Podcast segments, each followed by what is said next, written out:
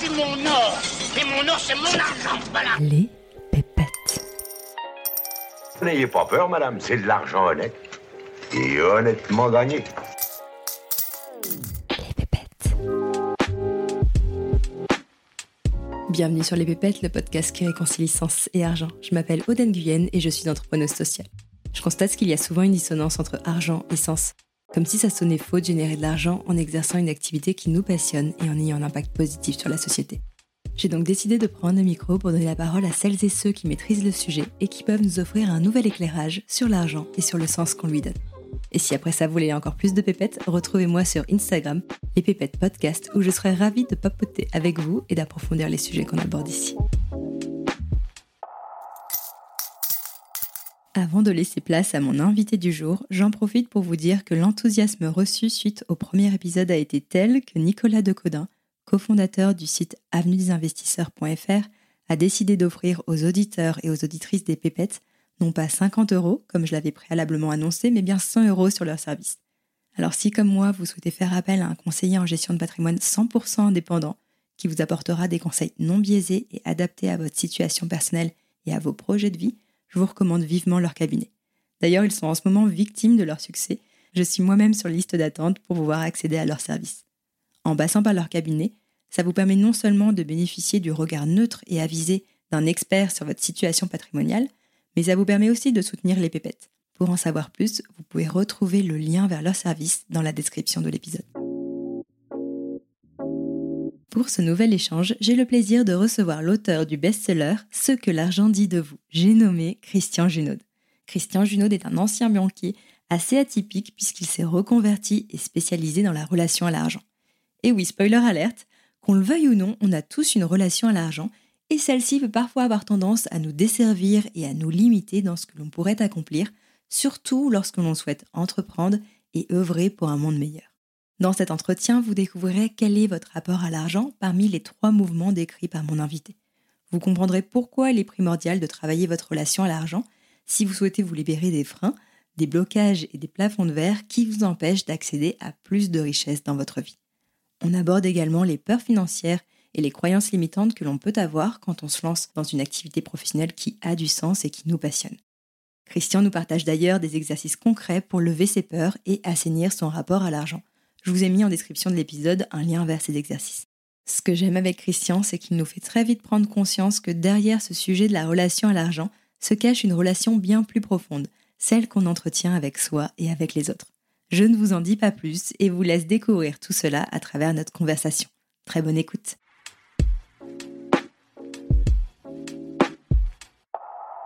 Bonjour Christian. Bonjour, oh, tu vas Tu vas bien?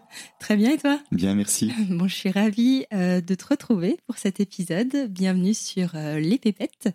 C'est un vrai honneur pour moi de, t'avoir ici, euh, puisque tu m'as beaucoup appris sur le sujet de la relation à l'argent. Donc, ça va être le sujet dont on va parler aujourd'hui. Toi, tu m'as appris énormément de choses. Ton mentor aussi, Peter Koenig, dont tu nous parleras peut-être. pour les personnes qui ne te connaissent pas encore, est-ce que tu pourrais, s'il te plaît, te présenter brièvement? Oui, alors euh, c'est que bon, aujourd'hui, euh, je suis plus euh, visible sous cette étiquette d'expert de la relation à l'argent. mais après, derrière tout ça, je suis économiste au début, j'ai fait des licences sciences économiques, et puis j'ai travaillé 23 ans dans une banque, dans 17 ans comme conseiller en placement financier. Moi, j'ai eu affaire à ceux qui avaient plus d'argent que la moyenne, en fait, hein, très clairement. Et ça m'a permis déjà d'observer un certain style de comportement assez bizarre avec l'argent, que je ne comprenais pas, mais que je voyais. En 2009, j'étais licencié suite à la fameuse crise des subprimes et puis j'ai décidé que j'en allais faire plus que ce que j'aimais, soit accompagner les êtres humains. Et j'étais déjà très bien formé à la communication non violente, je me suis formé aux approches systémiques familiales, certifié à l'élément humain, je suis aussi coach certifié.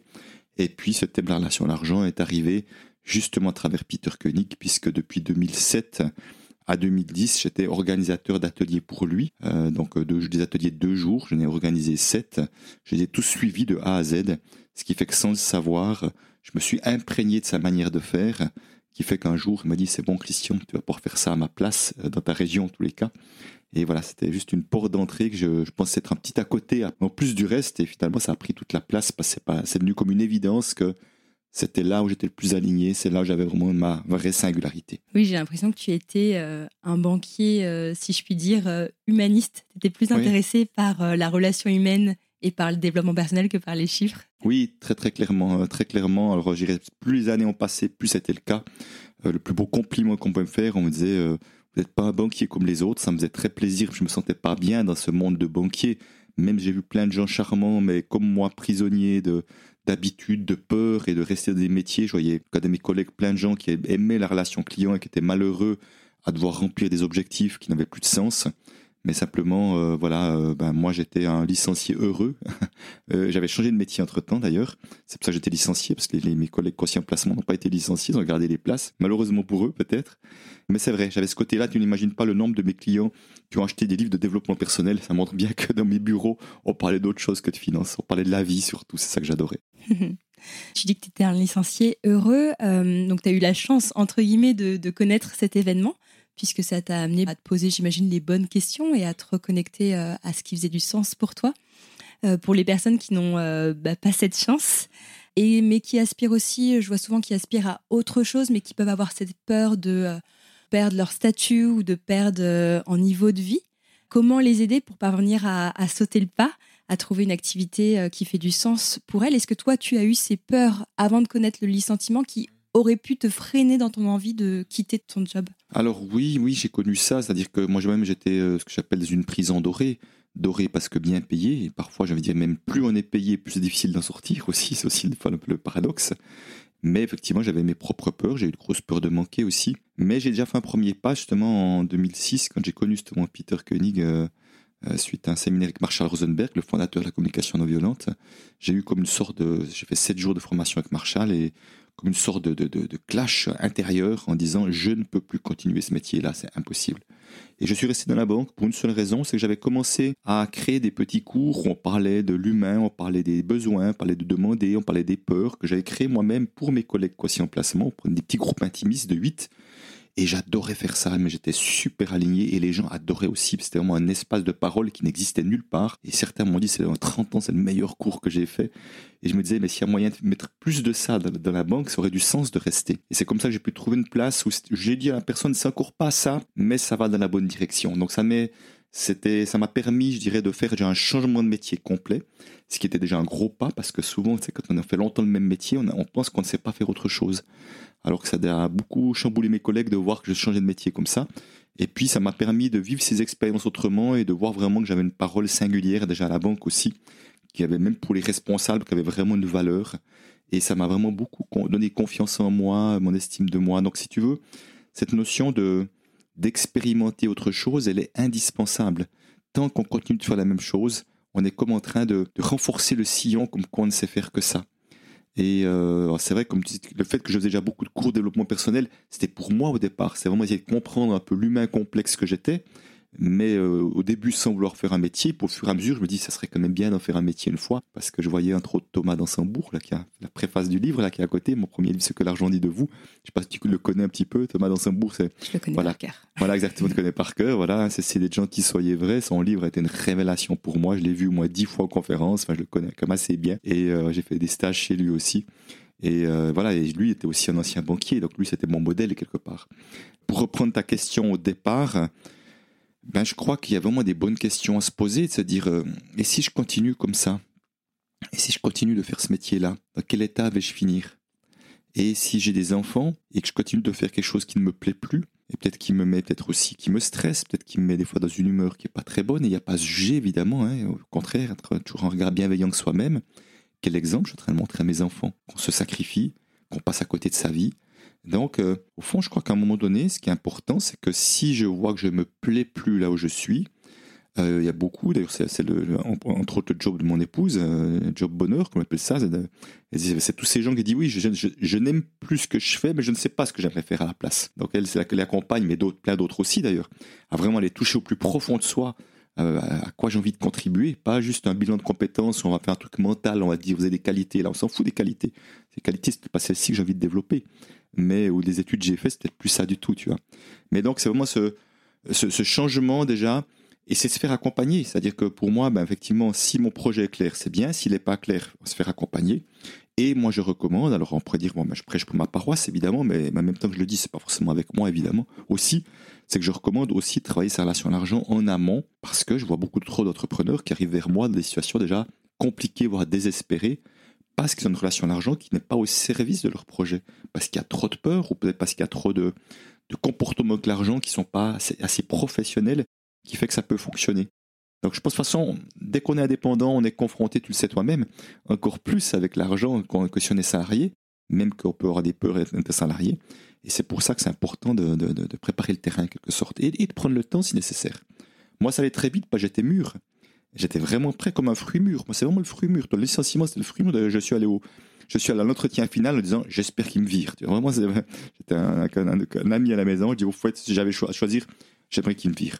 Donc euh, j'étais content, c'est pour ça, parce qu'au fond, je, me rendais compte, le moment était venu de faire autre chose. Et tu dis que tu avais quand même cette peur du manque, donc euh, comment, comment tu décrirais ta relation à l'argent quand tu étais banquier et comment celle-ci a évolué depuis que tu t'es intéressé à ces sujets? Ouais, donc euh, oui, cette peur de manquer, si tu veux, je pense qu'elle est là depuis très très longtemps. Elle est là depuis l'enfance déjà, et euh, certainement en lien avec des manques affectifs. Donc euh, ma peur de manquer se manifestait à travers vouloir toujours épargner, essayer de compenser mes peurs par de l'épargne, ce qui marche, qui marche pas du tout d'ailleurs. Et disons que ce, ce, changement, il s'est fait petit à petit, mais disons qu'il était en lien avec un manque d'estime de moi très clairement, et de confiance en moi dans ma capacité à faire face aux imprévus de la vie. Tu vois, euh, as les imprévus de la vie qu'on vit tous de manière plus ou moins forte à différents moments. On l'a vu, la, la crise qu'il y a eu ces derniers temps. D'un coup, on a eu tous des imprévus. Comment on y fait face, évidemment. Et si tu veux, euh, si tu n'as pas cette confiance-là, ben, de vouloir accumuler de l'argent, on dit ça va me permettre de, vivre les imprévus. Mais c'est encore un leurre, parce que la plupart des imprévus, n'ont rien à voir avec le financier. Si un de mes enfants tombe malade, si mon épouse veut divorcer, ça n'a rien à voir au départ avec une histoire financière. L'imprévu, c'est à un autre niveau que ça se passe. Et si tu veux, c'est mes ressources intérieures qui feront la différence. Les ressources extérieures, ça peut être confortable d'en avoir, évidemment, mais ce qui fera la différence, c'est mes ressources intérieures. Donc moi, j'ai vraiment eu à, booster mon estime de soi, à, construire, ces fondations intérieures qui n'étaient pas vraiment présentes, qui étaient en tout cas branlantes. Et c'est vraiment encore, et j'insiste vraiment là-dessus, en sortant de sa zone de connu. Moi, j'appelle pas ça zone de confort parce que quand on reste dans du connu, on n'est pas si confortable que ça. On est toujours plein de peur d'en sortir. On reste dans la peur mais elle n'est pas confortable. Elle est peut-être moins inconfortable que le, a priori qu'à l'extérieur, mais elle n'est pas confortable. c'est une zone de connu ou une zone de référence. Donc tant que je reste là-dedans, je crée ma propre prison. Ça, c'est vraiment important de s'en rendre compte.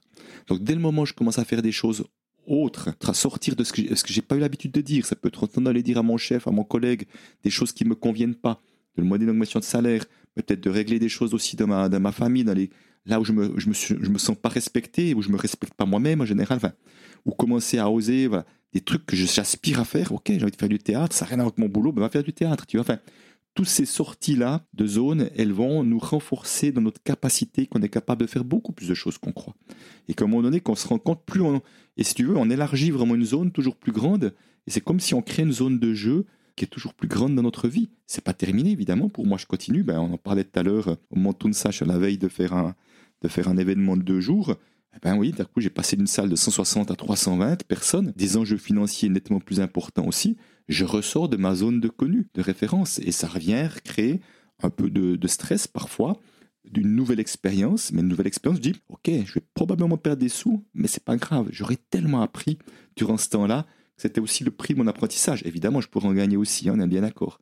Mais je vais par là, c'est que je ne regrette pas parce que j'apprends tellement avec ça que c'est vraiment ça. C'est quoi qu'on vive, quoi qu'on arrive, apprenons, apprenons, apprenons. Soyez des apprentis sages en quelque sorte euh, toute notre vie. C'est pas juste à la fin des études. On peut apprendre tous les jours quelque chose. Ce qui est intéressant, c'est que euh, bah, tu fais le parallèle avec euh, bah, l'amour de soi. Enfin, tout est une question d'amour de soi, y compris quand dans notre relation à l'argent.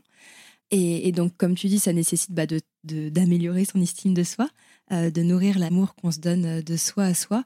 Et en même temps, quand on sort de, quand on va euh, dans l'inconnu, quand on sort de sa zone de confort, bah forcément c'est inconfortable, donc c'est désagréable.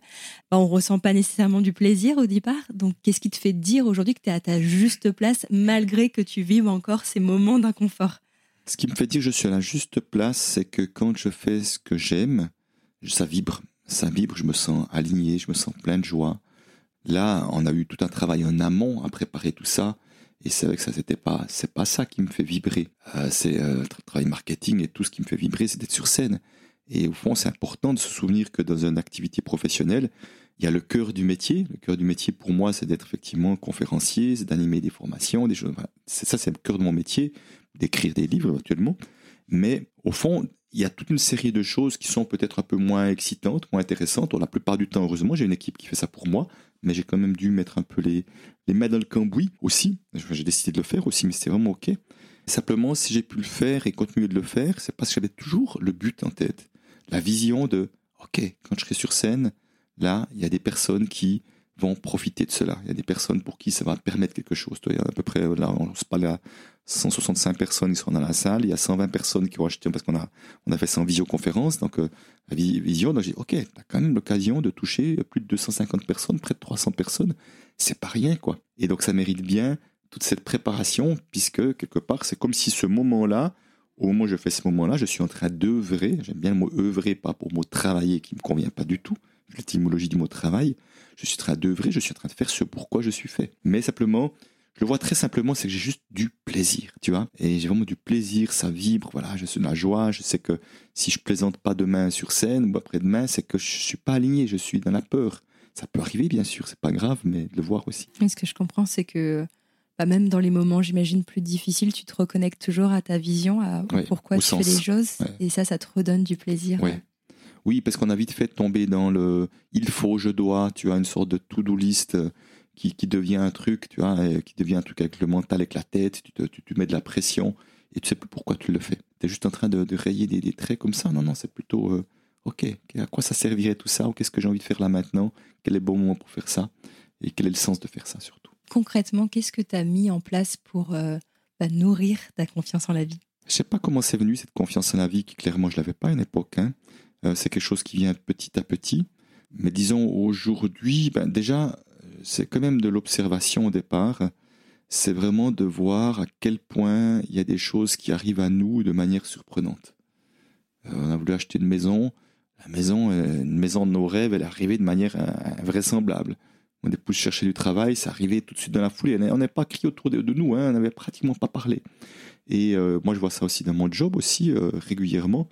D'un coup, il y a des rencontres dingues, enfin, comme celle de Peter Koenig d'ailleurs, comme celle de Martin Tudip et d'autres personnes qui étaient vraiment importantes pour moi. Elles sont arrivées de manière complètement improbable. Donc j'ai vraiment, si tu veux, il y a tout, je pourrais citer des centaines d'exemples, toute série d'exemples qui me dit, on parle de synchronicité. Moi, un livre qui m'a beaucoup aidé, c'était La prophétie des Andes. Euh, de James Redfield, qui est vraiment un livre j'ai lu deux, trois fois, je sais plus qui, et qui parlait des synchronicités. Et ça, ça m'a vraiment ouvert à ça, à quelque chose de dire, mais il y a une intelligence supérieure à la nôtre, très clairement, parce que notre mental est quand même bien limité. il y a une intelligence supérieure à la nôtre qui met en place des choses, et dans le bon sens, dans le sens, enfin, c'est toujours dans le bon sens, mais c'est pas toujours confortable. Quand je suis bien aligné, ça me met les bonnes rencontres en chemin et que je suis désaligné, ben, ça va me montrer, ça va peut-être, peut-être, je vais avoir parfois des situations inconfortables qui vont juste me permettre de me voir, oh, Christian, tu t'es oublié là maintenant. Euh, ça peut être des fois des maladies, des accidents, ça peut être des rencontres un peu inconfortables ou des conflits, des choses comme ça. Donc, si tu veux, c'est juste de, voir et de reconnaître, pour moi, que la vie est comme un jeu de pistes. Et quand tu es bien aligné, tu, tu vois les bons signes qui sont là pour toi, c'est fluide, c'est facile, c'est joyeux. Puis à un moment donné, quand tu as un peu les yeux bouchés, que tu es pris dans ta tête, tu penses à autre chose. C'est comme si tu marches ton chemin, que tu penses à autre chose, puis tu t'en coupes sur une pierre, quoi, parce que tu pas présent. Et ben à un moment donné, ben, la vie va te ramener euh, à justement à, voir que tu fais fausse route. Moi, je fais régulièrement un exercice qui s'appelle s'incliner devant la vie. Euh, vraiment, c'est cet exercice-là en disant, mais je sais que la vie, c'est mieux que moi, ce qui est bon pour moi. Et c'est peut-être assez spirituel ce que je dis, là, mais pour moi, nous sommes venus, nous sommes des êtres spirituels venus nous incarner sur terre, mais je ne suis pas là pour moi, je suis là au service de la vie, je suis là au service du vivant. C'est-à-dire que si je suis juste tourné sur ma petite personne pour me faire plaisir et tout, sans égard ou sans conscience de ce que, à quoi je contribue et qu'est-ce que ça donne aux autres, je crois que je suis à côté de la plaque. Alors que, je euh, je sais plus quel sage disait, mais euh, moi j'essaie toujours de voir, je crois que c'est pas mon ami François Lemay qui disait ça, euh, comment la vie veut œuvrer à travers moi, ou comment la vie aimerait s'exprimer à travers moi, d'être vraiment à l'écoute de cela. Et ça demande, effectivement, je suis de très loin, pas toujours, hein, de loin pas, mais parfois, en tout cas, ça demande d'être capable de lâcher des choses, de lâcher des manières de faire, parce que très vite, je vois qu'on peut vite se sécuriser sur autre chose, tu vois, une forme de routine une forme, tu vois, on en parlait tout à l'heure en, off, euh, je disais, ben, mon, mon, agenda du deuxième semestre pour l'instant est presque vide. Alors qu'à l'époque, j'aurais pas, ça m'aurait rassuré de savoir qu'il y a plein de dates prévues. Et là, non, non, je sens que c'est pas juste. Je, ne sens pas ce qui se passe là maintenant pour ce deuxième semestre, donc j'ai presque, presque vide. Mais voilà, il me semble que c'est ça que la vie est en train d'exprimer à travers moi, de écoute ce que tu sens, et tu sens que pour l'instant c'est du vide, bah, tu mets du vide, et tu verras bien ce qui se passe le moment voulu, tu peux de toute façon changer à chaque instant. Mais il est possible que ce que j'entends est à côté de la plaque, je n'ai pas la certitude, je verrai bien, mais je me fais confiance, j'apprends à me faire confiance. J'admire ta façon de d'organiser ton emploi du temps. On sent que tu prônes, que tu incarnes euh, ce qu'on appelle le slow pronariat, donc euh, de faire les choses à son rythme, non Je me trompe j'aimerais bien. Euh, T'as vu, on a eu l'occasion de travailler au Human Design, je sais pas si oui. oui. voilà, moi j'étais MG, euh, pas, Managing Projector, je sais plus le M, c'est euh, Générateur. manifesting Générateur. voilà. Et moi je suis Projector. Voilà. et effectivement, euh, des gens qui ont des énergies très hautes, et j'ai quand même tendance à, à, avoir de avoir de bonnes grandes quantités d'heures passées de mon activité professionnelle alors évidemment, si tu veux, je sens que là où je suis appelé, tu vois, je crois qu'il y a certaines personnes qui sont appelées, par exemple, hommes ou femmes d'ailleurs, à devenir un merveilleux, une merveilleuse mère de famille ou père de famille, puis vraiment consacrer énormément de temps aux enfants. C'est là que c'est juste pour eux et c'est super. Et moi, je pense que je suis plus appelé sur un plan euh, professionnel. C'est plutôt là que j'ai à, œuvrer, encore une fois. C'est là que j'ai et je crois vraiment qu'il n'y a pas d'endroit juste ou faux, hein, de bon endroit ou, ou moins. Donc, euh, je m'appellerai pas un Oslo preneur parce que je crois pas. Je pense quand même que j'en fais beaucoup. Par contre, je dirais que j'en fais beaucoup une bonne partie du temps avec une bonne énergie. C'est ça peut-être la différence, tu vois. C'est-à-dire qu'à un moment donné, euh, je suis pas trop pris la tête dans ce que je fais. Tu vois, on peut à un moment donné, je dis tiens, ben aujourd'hui, euh, je vais aller marcher en montagne parce que c'est beau, je vais aller me coucher dehors au soleil puis dormir. Je suis capable, je dirais, d'avoir une certaine euh, adaptabilité à mon temps aussi et apprendre en tout cas le plus possible à m'écouter. Ça, je le vois vraiment quand je te suis d'ailleurs sur Instagram, où tu donnes envie avec toutes tes belles balades que tu fais euh, dans les montagnes. Mais je trouve ça quand même euh, remarquable que tu me dises là que euh, tu n'es rien dans ton agenda. donc ça, ça, montre à quel point quand même tu voilà, es à l'écoute de toi-même, comme tu dis et que en fait tu laisses aussi de l'espace pour euh, tu parlais des rencontres tout à l'heure qui peuvent être déterminantes dans une vie et en fait tu laisses de l'espace pour ça. Euh, je pense que si ton agenda avait été rempli on ne se serait jamais rencontrés. Donc euh, d'ailleurs merci pour ça. J'ai de la chance. Mais c'est vrai non c'est sûr que là j'ai des périodes là maintenant ce mois de juin où j'ai très peu d'activité je suis tellement content. Je suis tellement content dans ces espaces. j'ai quand même beaucoup bougé aussi au début de ce premier semestre, mais je vois que j'aspire euh, de plus en plus à ces moments, euh, ouais, à ces moments de, me poser un peu plus. je pense qu'il y a quelque chose qui parle au fond de moi, mais je crois au fond que ce que je vis est assez euh, représentatif de ce que nous avons beaucoup à vivre. C'est vraiment ralentir le rythme. Et on peut difficilement être à l'écoute de soi quand on est agité. C'est même pas possible pour moi. Et c'est pour ça que c'est important d'avoir ces temps où on se pose.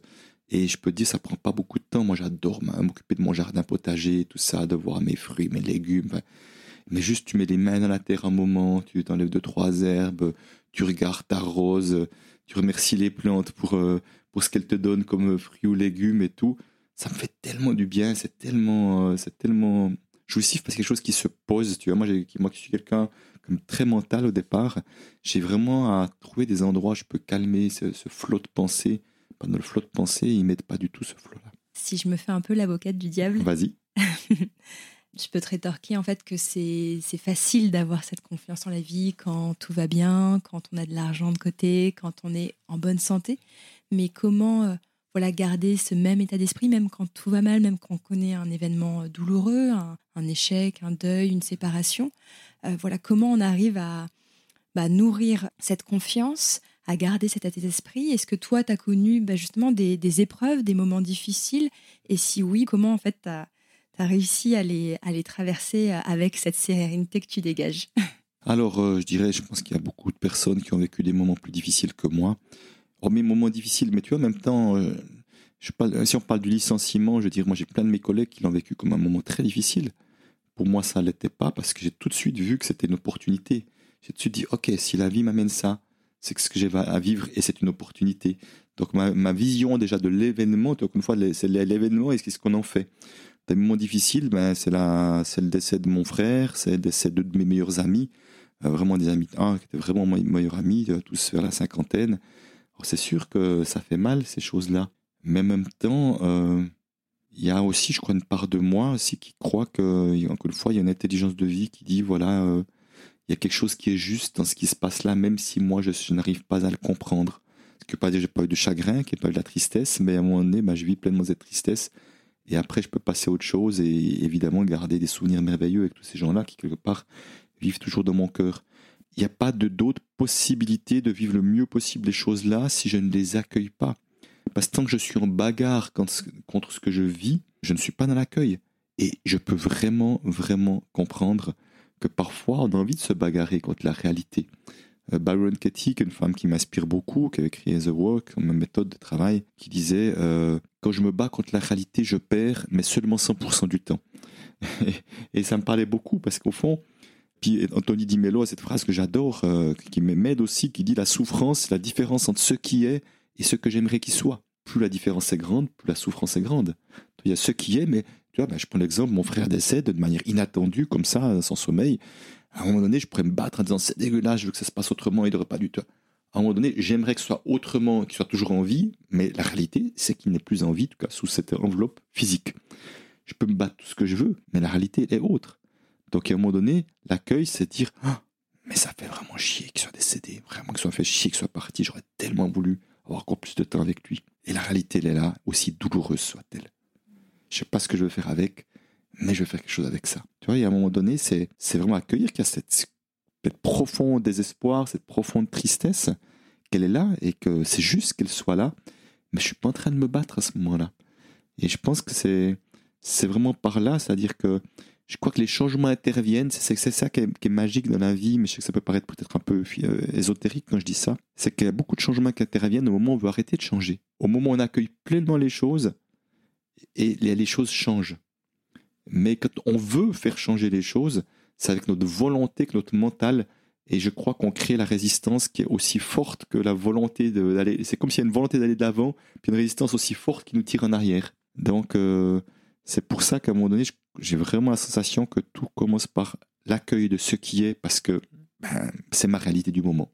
Que je l'aime ou que je l'aime pas, c'est ma réalité du moment. Et que je peux vraiment aussi reconnaître que j'aspire à autre chose, même si je ne sais pas comment m'y prendre, c'est encore l'accueil de ce qui est. Et je pense que c'est aussi un autre livre qui m'a beaucoup aidé, euh, que j'ai beaucoup aimé, ces conversations avec Dieu. Je ne sais pas si tu l'as lu, ni Donald Walsh. Le, il a un, deux, trois, mais le 1 m'a vraiment beaucoup marqué. effectivement, lui, euh, un gars qui n'était pas du tout aligné et tout, qui fait de rage des messages à Dieu, dire voilà, si tu étais là, puis d'un coup, il y a des réponses qui lui arrivent, des réponses qui lui arrivent, puis, et des réponses, mais d'une limpidité incroyable. Et euh, voilà, c'est comme ça qu'il a fait ce livre-là. Mais quelque part, je crois vraiment que oser faire des demandes à plus grand que soi, euh, et évidemment, quand je dis plus grand que soi, ça peut aussi être d'en parler autour de soi, évidemment aussi, hein, mais ça fait partie justement du job. Je crois vraiment, moi, je crois vraiment qu'aujourd'hui, euh, nous sommes entourés de manière subtile, mais encore, faut-il être prêt à, l'accueillir? Parce que je connais plein de gens qui disent oh, non, non, c'est des conneries et ils ont le droit hein, de le penser mais simplement moi de voir que je pense que je suis entouré, je pense que j'ai une de mes amies qui j'écris mon deuxième livre, Evelyne Faniel, là, on a écrit un livre qui s'appelle Enfin libre de soi-même, elle disait quand je laisse Dieu planifier mon agenda, ça se passe beaucoup mieux que moi. Autrement dit, que je laisse les choses venir à moi, tu vois. Que si moi je veux planifier mon agenda, je vois que je, je fous la merde quelque part. Mais quand je laisse les choses venir à moi, ça se passe beaucoup mieux. C'est sa manière de dire ça. Mais à un moment donné, c'est vraiment de. Moi, je crois vraiment qu'on est appelé aujourd'hui on est dans une période on, a, on est dans un changement de paradigme et qu'on est appelé à sortir du faire, du travail souffrance pour arriver à autre chose qui sera le travail du œuvrer, de la belle ouvrage. Hein, on parlait des compagnons à l'époque, hein, qui pour moi, les compagnonnages, c'est quelque chose de très inspirant dans le sens de, de métier, d'artisan de, de, de, qualité incroyable, et qu'on est appelé à ça, et ça se manifestera par moins de souffrance, par plus de joie. Et ce qu'avant, tu vois, c'est comme si on appelait loisir ou hobby les moments de plaisir, puis il y avait le travail à côté. Non, maintenant, on, sort de là, et heureusement, beaucoup de jeunes, d'ailleurs, sont en train de sortir, de montrer l'exemple. On sort de là. Maintenant, euh, loisir et travail peuvent être une seule et même chose aussi. Je peux m'éclater dans mon activité professionnelle, je ne donne plus mon travail, dans mon activité professionnelle, comme je peux m'éclater en allant marcher en montagne, en faisant autre chose. Pourquoi c'est si difficile pour toi, euh, enfin pour toi, pour nous tous, hein, dans notre esprit, de d'associer euh, plaisir et travail selon toi? Ben, je crois qu'on a tout un historique derrière nous qui, qui est quand même euh, sur des centaines, voire milliers d'années, qui fait que les générations d'avant étaient beaucoup dans la notion de survie. Tu vois, dans le mot travail, étymologiquement, un tripalium, instrument de contorsion, de torture à trois pieds. Donc déjà, tu as juste dans l'étymologie du mot-là, il y a déjà la souffrance qui est associée. Donc c'est pas un Moi, ça, je, tu sais, hein, j'accorde beaucoup d'importance aux mots que nous utilisons et à l'énergie des mots. Donc dès le moment où ce mot-là, il est connoté comme ça, tant qu'on utilisera ce mot-là, quelque part, la souffrance, elle est associée. Donc si tu veux, il y a une forme de loyauté, enfin une croyance plutôt, une croyance qui s'est mise en place, qui est de dire, c'est ce qu'ont fait les générations avant moi, donc si moi, en tant qu'enfant, je suis observateur de, de, parents qui travaillent beaucoup, qui travaillent dur, longtemps, ou qui souffrent, ou qui sont mécontents de leur travail, ou qui râlent, je vais croire que c'est la réalité, qu'elle est comme ça. Et que nous sommes pris de cette sorte de, loyauté à ce fonctionnement-là. Et que moi, tu sais, quand je suis sorti de l'Uni, ben j'ai plus de 60 ans maintenant, mais à l'époque, il se posait même pas la question d'imaginer travailler autrement qu'à 100%. En tout cas, dans les métiers, en tout cas, euh, que j'avais, en tout cas économie et autres, c'était juste pas imaginable. J'ai travaillé à 90% les deux dernières années que j'ai changé de métier à la banque, deux ans et demi. Mais t'imagines pas, c'était une révolution pour mes collègues. Déjà que j'étais à 90, c'était mais c'est dingue, t'as fait quoi? Comment? C'est possible? Je dis bah, j'ai juste fait une chose, j'ai demandé. Voilà, c'est aussi bête que ça. J'ai demandé. Et euh, j'ai même pas demandé, j'ai dit que c'était comme c'était ma condition d'ailleurs pour faire ce nouveau métier. Mais au-delà de ça, c'était. Mais tu vois, à un moment donné, les gens sont compris dans un rail en, en oubliant le pouvoir qu'ils ont. Donc, à un moment donné, c'est vrai qu'aujourd'hui, on voit qu'il y a beaucoup de jeunes qui ne veulent plus entrer dans ce monde du travail tel qu'il existe aujourd'hui, qui ont envie d'un meilleur équilibre de vie. Est-ce que nos grands-parents parlaient d'équilibre de vie? Probablement pas, c'était pas leur, préoccupation. Donc, tu vois, c'est vraiment pour moi ce changement de paradigme, il se manifeste à cet endroit-là en disant voilà, on a, passé d'une société, on travaille dur, où on nous a fait croire que souffrir c'était normal, qu'un jour à la retraite on ferait ce qu'on aimerait, puis de temps en temps dans les loisirs et les vacances. Ça, c'est le modèle qu'on nous a proposé avec bien évidemment certains qui trouvaient tous les avantages dans ce modèle-là. Et aujourd'hui, ce modèle, on n'en veut plus. Bien évidemment, ceux-là s'y accrochent à nous garder dans ce modèle-là, mais beaucoup ne veulent plus, donc on va changer de modèle. Pour moi, c'est une certitude. Comment ça se manifestera, je ne sais pas, mais par contre, je suis absolument certain, c'est qu'on s'en sortira seulement s'il y a plus de solidarité entre nous. Il n'y a pas d'autre solution que ça. Ouais, c'est pas facile de sortir de cette croyance parce que je pense qu'on a tous euh, été éduqués avec euh, soit parce que nos parents nous l'ont dit qu'il fallait travailler dur ou mériter en fait pour avoir du succès, soit parce qu'on l'a vu par l'exemple. Moi, euh, enfin, je viens d'une culture asiatique et euh, du coup, en général, c'est une culture qui voilà qui va valoriser beaucoup le, travail, mais donc du coup la, difficulté aussi associée au travail. Et, et je trouve qu'on manque quand même cruellement d'exemples de personnes qui ont réussi, pas en faisant pas grand chose, mais voilà, enfin je je sais pas, je, pense par exemple à une publication que j'ai vue récemment de Chloé Bloom, que tu connais bien, euh, qui est un peu une, figure euh, incontournable dans le développement personnel, et qui disait qu'à ses débuts, par exemple, elle travaillait 70 euh, heures par semaine. Donc aujourd'hui, elle travaille 15 heures par semaine, mais on a toujours l'impression qu'il faut passer par ce, ce sacrifice, ce don de soi. Et une fois qu'on connaît euh, la réussite, éventuellement, on peut commencer à lever le pied, à faire des semaines de, 15 heures, voire même des semaines de, 4 heures pour reprendre l'intitulé d'un best-seller. Donc, donc c'est pas facile quand même, je trouve, de sortir de cette croyance. oui, bien sûr. Et puis, j'ai envie de dire, il n'y a pas un chemin, c'est-à-dire qu'à un moment donné, le chemin, c'est pas dire on doit travailler 15 heures par semaine. Et en même temps, c'est relatif, parce que c'est que je connais Chloé. Parce que je veux dire, tout ce qu'elle fait à côté, fait qu'elle est tellement alignée sur les 15 heures qu'elle donne. Tu vois, on peut se dire, à un moment donné, euh, moi, que je vais marcher en montagne, ça me permet d'être encore plus performant quand je vais animer derrière, parce que je me suis vraiment super aligné, je me suis euh, connecté à plus grand que moi, je ne sais quoi. Alors, tu peux toujours te dire, est-ce que c'était des loisirs, et puis le reste, c'est mon activité professionnelle, mais on voit que tout s'imprègne en quelque sorte. Il n'y a, pas. Moi, je sais que si je suis bien dans mon couple, il y a plus de chances que je sois bien dans mon activité professionnelle et vice-versa aussi. Donc, c'est pour ça que tout est vraiment euh, ensemble. Donc, j'ai pas envie d'amener un but. Le but, c'est de mettre 15 heures parce qu'au fond, si on aime ce qu'on fait, pourquoi pas en faire 30 et 40 Si ça demande peu d'énergie, si c'est pas quelque chose qui est fatigant, pourquoi pas en faire plus? Mais simplement, encore une fois, c'est dans quelle énergie on le fait. C'est vraiment ça l'essentiel. Ce qui compte, c'est pas tant euh, la quantité, mais la qualité. Oui, absolument. avec mm. laquelle on fait ceci. Il y a un concept sur lequel j'aimerais revenir, qu'on a euh, effleuré tout à l'heure, c'est cette notion de peur du manque, parce que pour moi, ça a été euh, bah, une vraie révélation de comprendre euh, la différence entre un état d'esprit de manque et un état d'esprit d'abondance. Est-ce que tu pourrais nous en dire un peu plus? Oui, volontiers. Oui, oui, c'est vrai que ça m'a fallu un peu de temps aussi pour voir que moi-même, j'étais un esprit de manque permanent. Alors j'avais une peur de manquer, mais j'étais pas conscient de ça non plus. Et au fond, pour moi, c'est juste deux manières d'appréhender la vie différentes et les événements différents aussi, différemment aussi. Et euh, d'ailleurs, on a une expression, c'est dingue parce qu'au fond, ça existe déjà à travers une expression en français qui dit euh, le verre à moitié plein ou à moitié vide. Le, le mien vide d'ailleurs, on va, le remplir un peu. Et, euh, cette expression, elle est géniale parce que quelque part, elle veut tout dire. Elle veut déjà tout dire. Elle veut dire est-ce que, est-ce que je vois ce qu'il reste ou je vois ce qu'il manque? Et nous sommes en permanence d'une manière ou d'une autre là-dedans. Mais simplement, j'aimerais vraiment rendre attentif chacun, chacune que c'est déjà avec nous que nous sommes comme ça. Que moi, pendant longtemps, le, le manque, le pas assez, c'était vis-à-vis de moi. Je ne me voyais jamais comme assez quelque chose. Pas assez bien, pas assez performant, pas assez confiance en moi, pas assez d'estime de moi, pas assez manuel, voilà, etc. Donc, euh, tu vois, donc euh, j'étais déjà dans un esprit de manque. Et puis, que dans un esprit de manque, il faut voir que ça tire notre énergie en bas. Ça nous fait aucun bien de se dire, de se, de se sau- s'auto-juger, de se dévaloriser. Ça ne nous fait aucun bien. Ça tire notre énergie en bas. Donc la première chose, c'est de l'observer. Parce qu'au fond, euh, je crois que la grande majorité des êtres humains sont beaucoup dans un esprit de manque, euh, selon moi. Et mais, si tu veux, ça commence souvent par l'école. Puisqu'à l'école, je vois, je sais pas, peut-être ça a changé maintenant, mais à l'école, on met en évidence les fautes que tu as fait en rouge, plutôt que montrer tout ce que tu as fait bien en vert, tu vois. Donc c'est déjà, on est déjà en train de montrer, voilà ce qui manque pour une meilleure note, tu vois. Voilà ce que tu aurais dû faire mieux, tu vois.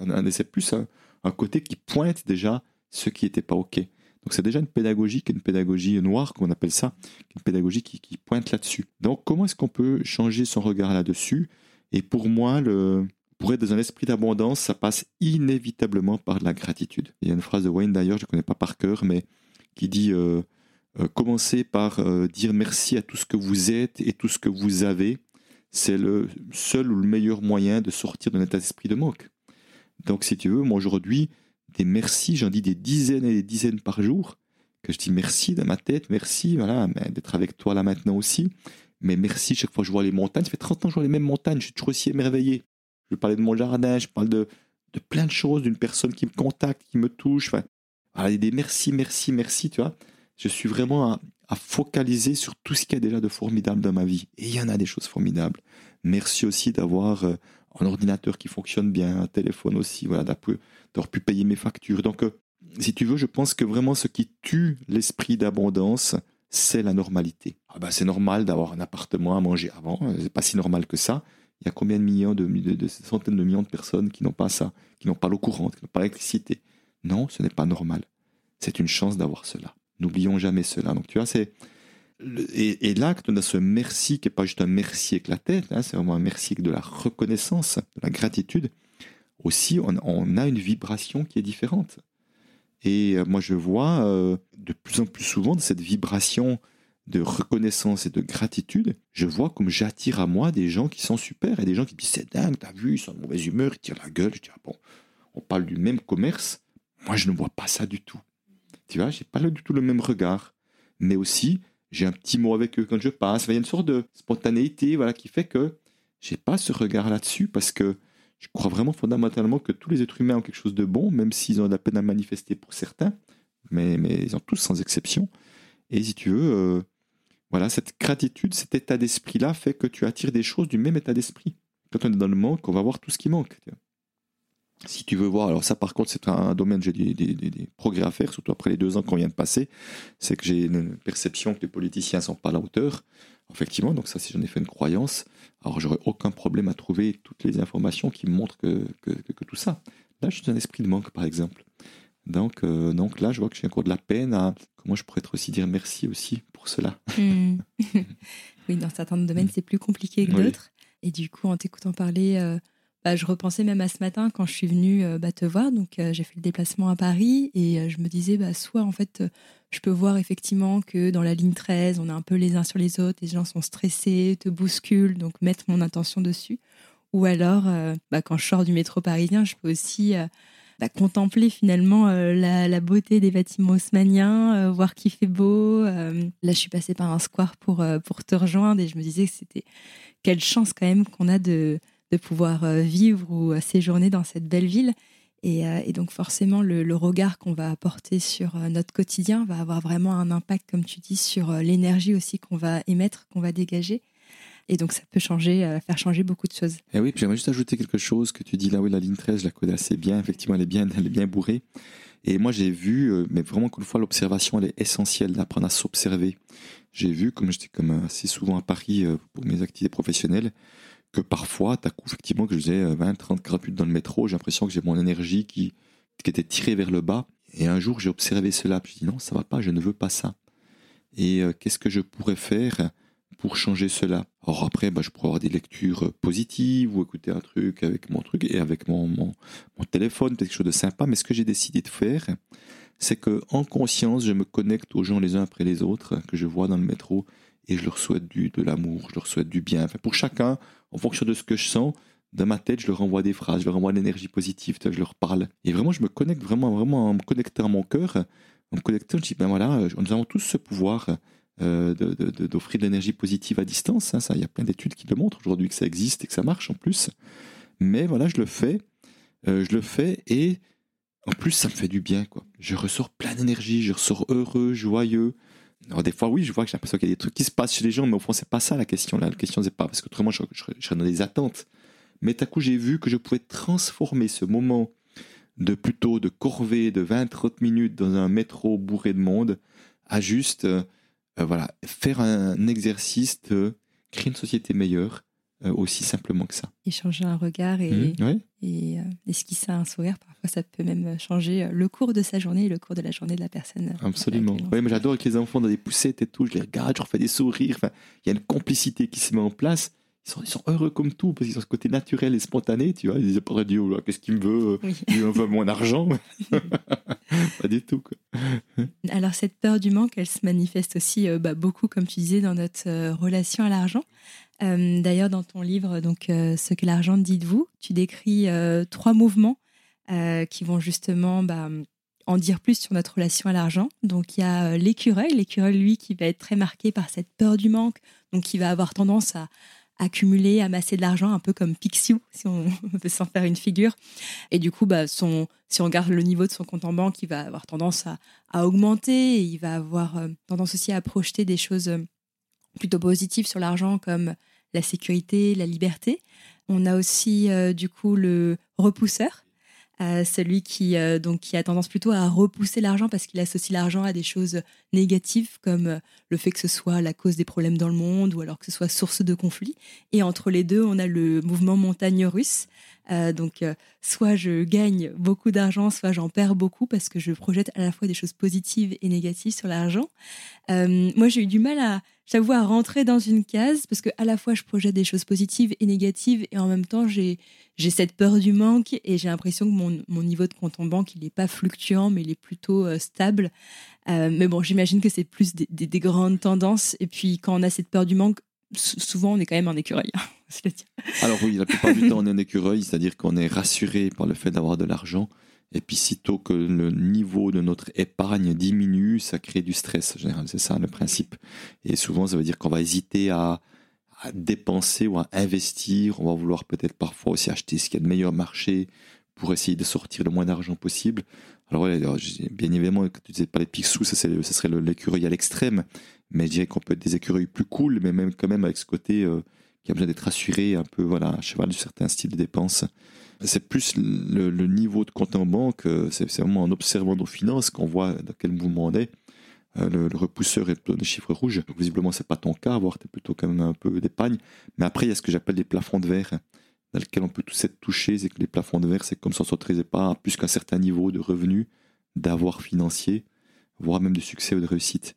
Et euh, là, effectivement, ça vient encore ajuster un petit peu la donne pour chacun d'entre nous, de voir que voilà, on peut effectivement être écureuil, donc avoir envie d'accumuler de l'argent pour se rassurer, mais qu'on n'arrive pas au-dessus d'un certain seuil parce qu'on a un plafond de verre. Est-ce que toi-même tu t'es retrouvé dans cette situation? Oui, bien sûr, très clairement. Euh, très clairement, déjà, ben, déjà à la banque où euh, je ne négociais jamais de salaire, donc j'étais moins bien payé que les autres. euh, parce que je, je disais, ils me donneront ce que je mérite. Tu vois, j'avais, je, me, je me donnais tellement peu de mérite moi-même que je me sentais pas en position de négocier, tellement j'avais une estime de moi qui était au ras des pâquerettes. Donc forcément, euh, enfin forcément non. Mais malheureusement, j'ai envie de plutôt dire la plupart du temps, eh ben, les gens euh, disent, bah, il ne demande pas grand-chose, on va pas lui donner grand-chose, tu vois. Euh, plutôt que de dire, bah, il mérite ça, il mérite ça, mais qu'il le demande ou qu'il le demande pas. Après, ça serait, dans l'idéal, ça serait ça. Et euh, après des plafonds de verre, oui, j'en ai cassé plusieurs déjà. J'en ai cassé plusieurs parce que parce qu'il y a toujours des parties de moi qui pensaient pas que que je pourrais avoir une grande réussite ou d'avoir des grands trucs. Donc euh, voilà, à un moment donné, il y a différentes raisons qui m'ont en fait à coup euh, cassé ces plafonds de verre là, mais enfin, c'est l'observation. Euh, encore une fois, c'est de l'observation qui me fait voir qu'un plafond de verre. Autrement dit, je mets plus d'énergie, plus de temps, peut-être plus de moyens financiers, puis je me dis, c'est dingue, quoi que je fasse, je n'augmente pas mon chiffre d'affaires, je gagne pas plus d'argent. Il y a d'autres un truc qui se joue, tu vois, où je vois des gens qui augmentent leur chiffre d'affaires. L'année, j'augmentais mon chiffre d'affaires de 30-40%. J'avais moins d'argent pour moi à la fin de l'année. Là, je dis, là, il y a un plafond de verre. C'est pas possible, un truc qui cloche.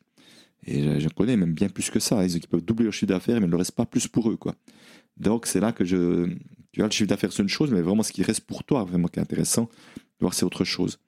Donc, c'est encore de l'observation qui fait dire, ah ouais, non, il y a quelque chose qui stagne alors qu'il n'y a pas de bonne raison. si je fais toujours les choses de la même manière, c'est normal que ça ne bouge pas. Mais si je mets de l'énergie pour m'autoriser à peut-être plus de succès et autres et que ça ne, ça ne vient pas, c'est qu'il y a bien quelque chose qui bloque chez moi. Est-ce que c'est la prise de conscience qui, toi, t'a aidé à changer les choses et à casser ce plafond de verre ou est-ce que euh, voilà, tu as dû travailler quand même sur d'autres choses pour parvenir à péter ce, entre guillemets, ce plafond de verre? Il peut y avoir des deux. Euh, parfois la prise de conscience suffit. Parfois il y a travailler autre chose. C'est ce qu'on fait surtout, j'appelle en loyauté, déloyauté. Euh, c'est-à-dire que euh, un moment donné, il y a le, plafond de verre prévenir du fait que moi je viens de familles désargentées, par exemple, hein, dans des situations financières compliquées, et que je m'autorise pas à faire mieux. Donc là, d'en prendre conscience ou pas suffisant, j'ai vraiment un travail de déloyauté à faire donc, déloyauté, c'est pas un manque de respect, un manque d'amour, c'est juste une autorisation à faire autrement. Donc, c'est pas contre eux, hein, au contraire, c'était même une manière d'honorer ce qu'ils ont fait et d'autoriser à ouvrir une nouvelle voie, quelque sorte, une voie de plus de réussite, y compris financière. Donc là, parfois, ça demandera de faire ce petit, j'allais dire, cheminement intérieur euh, pour enlever les blocages. Et parfois, euh, uniquement d'en prendre conscience peut euh, parfois suffire à débloquer la situation. Mon dernier plafond de verre, je me souviens, c'était l'année passée, j'étais au Portugal. J'ai pris conscience qu'il y a un truc qui bloque. Là, j'étais vraiment comme une, c'était des fois ça devient comme ça, comme une révélation presque. Et, ce qui m'est venu, et c'était très surpris, et en même temps, euh, c'est vraiment ce qui m'est venu comme aussi une, certitude. Mais je sais pas d'où ça venait, c'est de me dire, mais si Christian a encore plus de succès, tu gagnes plus d'argent, tu vas devenir arrogant et tu vas être déconnecté des autres. Donc euh, déconnecter des autres, c'est ne plus comprendre leur réalité, plus me mettre en lien avec leur réalité. Tu vas être sur un nuage, on dit, euh, tu vois, où tu, viens, ah, ben, il y, a, qu'à, tu vois, le, truc, il y a qu'à faire comme moi, il y a qu'à, tu vois. Donc là, on devient un peu, ça qu'on devient arrogant en quelque sorte. Et là, ben, j'ai eu à accueillir l'arrogant en moi, à, voir c'est une, facette de moi. On me dit que souvent que je suis humble, donc si on me dit que je suis humble, je suis automatiquement l'inverse aussi. Euh, donc euh, d'accueillir l'arrogant en moi plutôt que le rejeter. Puis aussi de juste de prendre un peu de recul et je j'ai vraiment confiance dans ma capacité à pouvoir être capable de rester en lien, en empathie, voire en compassion avec les gens qui vivent des situations différentes. Évidemment, on a sans exception, tous des situations différentes. Sans exception, tous. Parce qu'on a, des vécus qui sont différents. Après, euh, c'est pas pour autant que parce qu'on a des situations différentes, on est forcément coupé des autres. Euh, c'est sûr que je ne sais pas ce que c'est vivre la famine parce que je ne l'ai pas vécu non plus. Mais je ne sais pas ce que c'est d'être multimillionnaire parce que je ne l'ai pas vécu non plus. Euh, donc, si tu veux, à un moment donné, on peut se mettre en lien avec les uns, avec les autres, sans forcément avoir vécu la même situation. Ça ne pas dire qu'on sait, on peut essayer vraiment de comprendre au plus proche, en tout cas de, de percevoir, de se connecter au plus proche à ce que peuvent vivre ces gens-là et être en empathie avec eux. C'est ce que tu dis, en fait, une chose n'existe pas sans, son contraire.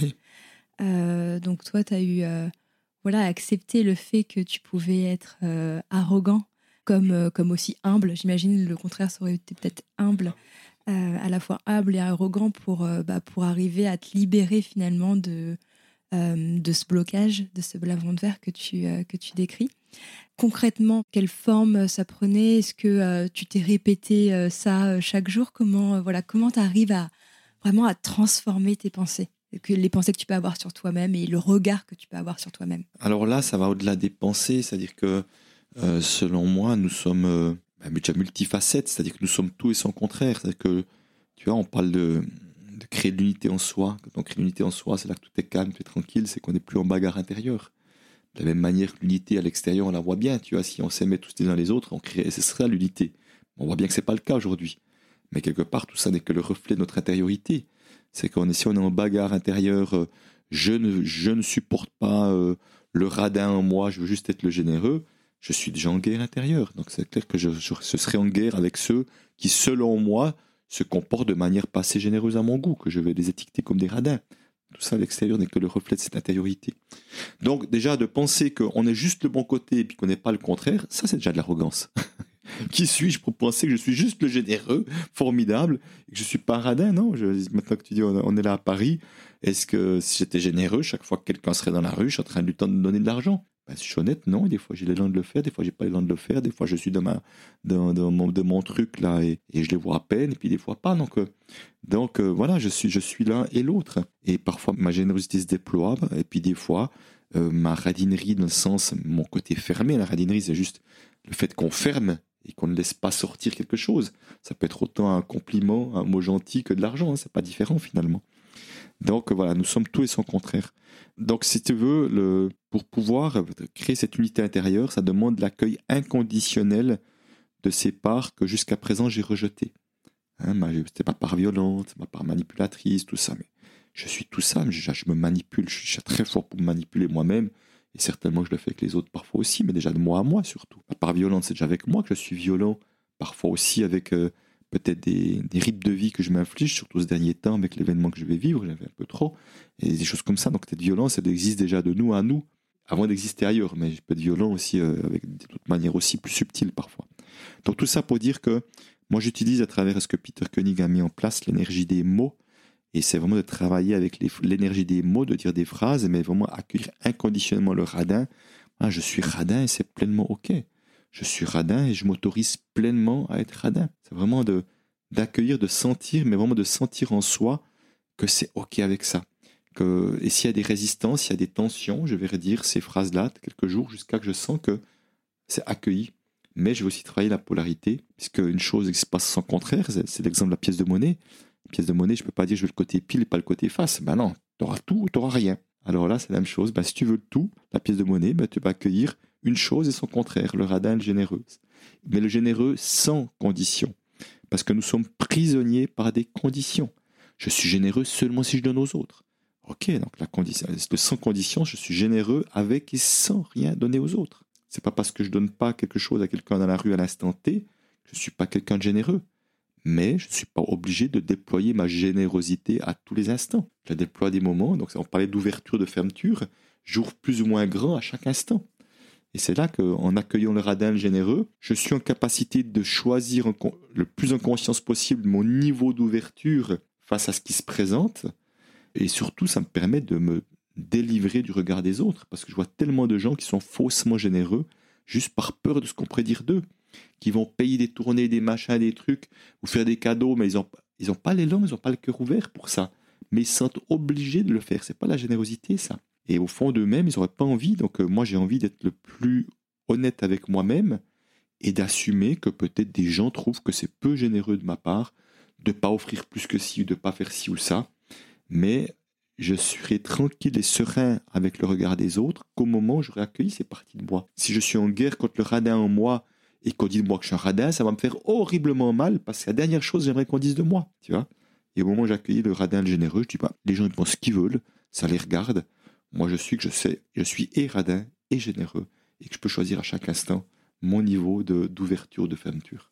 Je sais pas si c'est clair comme ça?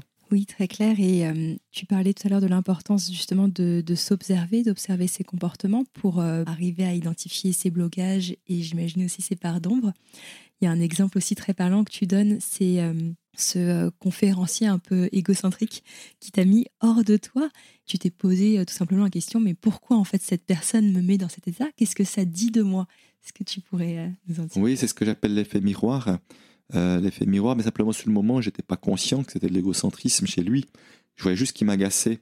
Donc chaque fois que quelqu'un a un comportement qui nous agace, qui nous met en colère, quelque chose, ça vient révéler ou réveiller quelque chose de nous. Alors c'est important de différencier une chose. C'est pas que nous avons le même comportement, pas du tout, c'est pas du tout ça. Mais c'est qu'il y a révélé une part de moi que je n'aime pas. Et c'est vrai que c'était en plus au moment où on écrivait le livre avec Evelyne qui parlait des effets miroirs et elle était aussi agacée que moi. Mais elle, effectivement, on, voyait bien qu'on n'avait pas envie d'aller voir ces parties révélées parce que tellement on était. C'est comme vachement plus confortable de dire machin, euh, il est pas bon, il est ci ou il est ça, tu vois, que d'aller te dire oh là là, euh, peut-être bien qu'il nous convient pas, mais il est en train de montrer quelque chose de nous qu'on n'aime pas non plus, tu vois. Il m'a fallu deux, trois jours pour me dire, mais et vraiment la clé, c'était ça. c'est pas le comportement, c'est si je me laisse aller, quel, quel jugement j'aurais envie de balancer sur ce mec-là? Et le mot qui m'est venu, c'est un égocentrique, parce que selon ma perception, ce qui n'est pas la réalité, c'était ma perception, il n'était pas intéressé par les gens qui le suivent en conférence, il parlait de tous ses titres, il parlait de ses, il regardait son PowerPoint sans arrêt, mais je ne le sentais pas en connexion avec nous. Je le sentais, je le sentais encore une fois, Evelyne et moi, on le sentait tourner sur lui. Mais il y a peut-être plein de gens qui l'ont trouvé formidable dans la salle. C'est pour ça que c'est, encore une fois, euh, intéressant de voir que c'est juste personnel. Mais au moment où j'ai dit, ah ouais, c'est qu'un égocentrique, c'est là que je dis, ok, miroir, mon beau miroir, Christian, est-ce que tu te verrais pas des fois comme égocentrique dans ta vie? Et tout de suite, j'ai un exemple qui m'est venu en disant, mais oui, euh, c'est une époque, je voyageais beaucoup pour mon activité professionnelle. Je n'ai même pas demandé à mon épouse que ça lui faisait d'avoir un conjoint, un partenaire de vie qui soit aussi souvent absent. Parce que, pourquoi? Parce que j'ai un terrain de jeu que j'adore. J'aurais tellement pas envie d'entendre que tu es trop souvent loin, j'aimerais bien que tu sois plus souvent à la maison, que tu en fasses un peu moins, parce que je m'éclate dans ce que je fais. Donc toi, c'est un bel exemple d'égocentrisme, c'est juste tourner sur moi sans prendre le temps d'aller voir ce qui se passait chez elle. Donc je vois bien qu'égocentrique, je l'étais déjà, mais je ne l'avais pas accueilli, cette partie de moi. Et ce que je trouvais très intéressant que j'ai vécu, c'est comment j'ai pu accueillir cette partie, que je suis égocentrique, même le roi des égocentriques, et c'est ok, mais je suis aussi euh, quelqu'un qui suis peut-être bienveillant, empathique, tout ça, hein, euh, même que je m'intéresse aux autres ou pas. Voilà, vraiment sans condition, que j'accueille vraiment une partie, et, sans contraire. J'ai pu voir que j'ai revu quelque temps après quelqu'un avec qui j'avais de la difficulté, et on intervenait les deux de la même journée, comme les autres fois, et j'avais vraiment la difficulté avec lui. Et ce jour-là, j'ai vu j'ai compris ce qui se passait, c'est que je l'avais jugé comme égocentrique aussi.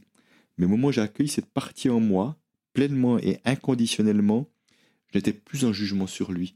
J'avais un regard différent et beaucoup plus doux et bienveillant avec lui. D'ailleurs, on a vraiment créé une relation derrière qui était impossible, parce que c'est moi qui crée la distance. En le jugeant, même sans en être conscient, je crée une distance entre lui et moi. Il m'agace. Il est, il est pas, il est pas ok. Alors que là, j'ai pu voir le même comportement et plutôt ce jour-là, je ne me suis pas dit, oh, regarde, moi c'est égocentrique. Je dis, ah, d'accord, manquer d'estime de soi, ce gars, j'ai plutôt la bienveillance en disant, pour pouvoir se comporter de cette manière-là, je sens qu'il y a quelque chose qui est encore blessé chez lui, qui est encore en souffrance, qui se manifeste de cette manière-là. Ce qui est un diagnostic, évidemment, c'est pas la réalité. Mais tu vois, il y avait un regard bienveillant sur lui. Et c'est comme ça que j'ai pu entrer en connexion avec lui, mais ce que je n'arrivais pas avant parce qu'il révélait quelque chose de moi que je ne voulais pas voir. Donc c'est là que tu vois, je, vois vraiment le lien direct entre créer plus de paix en moi, plus d'unité, et comment je peux être plus en paix avec les autres à l'extérieur. Et c'est ça qui devient vraiment intéressant. C'est sûr que si tout le monde euh, réagissait comme toi, on pourrait beaucoup plus facilement créer des liens avec les uns et les autres, porter un regard plus bienveillant et ne pas s'arrêter à une mauvaise euh, première impression, puisque souvent on a tendance voilà, à s'arrêter, euh, tu vois une personne qui te plaît pas et tu passes ton chemin, entre guillemets. Et du coup te dire bah voilà en fait euh, ce que j'aime pas chez cette personne est-ce qu'elle euh, bah, est-ce que ça en dit pas long aussi sur certains de mes comportements? Moi il y a des petites choses par exemple qui m'agacent euh, si on reparle de la relation à l'argent, par exemple, euh, je sais pas, au moment de partager une addition, ou euh, certains vont se dire ah ben non, mais moi j'ai pas pris un dessert, donc est-ce qu'on peut, voilà, on, commence à faire un petit débat sur qui paye quoi au lieu de, de partager l'addition entre nous, et en même temps, je me dis parfois, mais est-ce que ce côté-là un peu euh, prête ses sous radin, voilà l'étiquette qu'on pourrait donner, bah en fait, est-ce que ça ça révèle pas en fait la personne qui est un peu radine et, prête ses sous aussi en moi?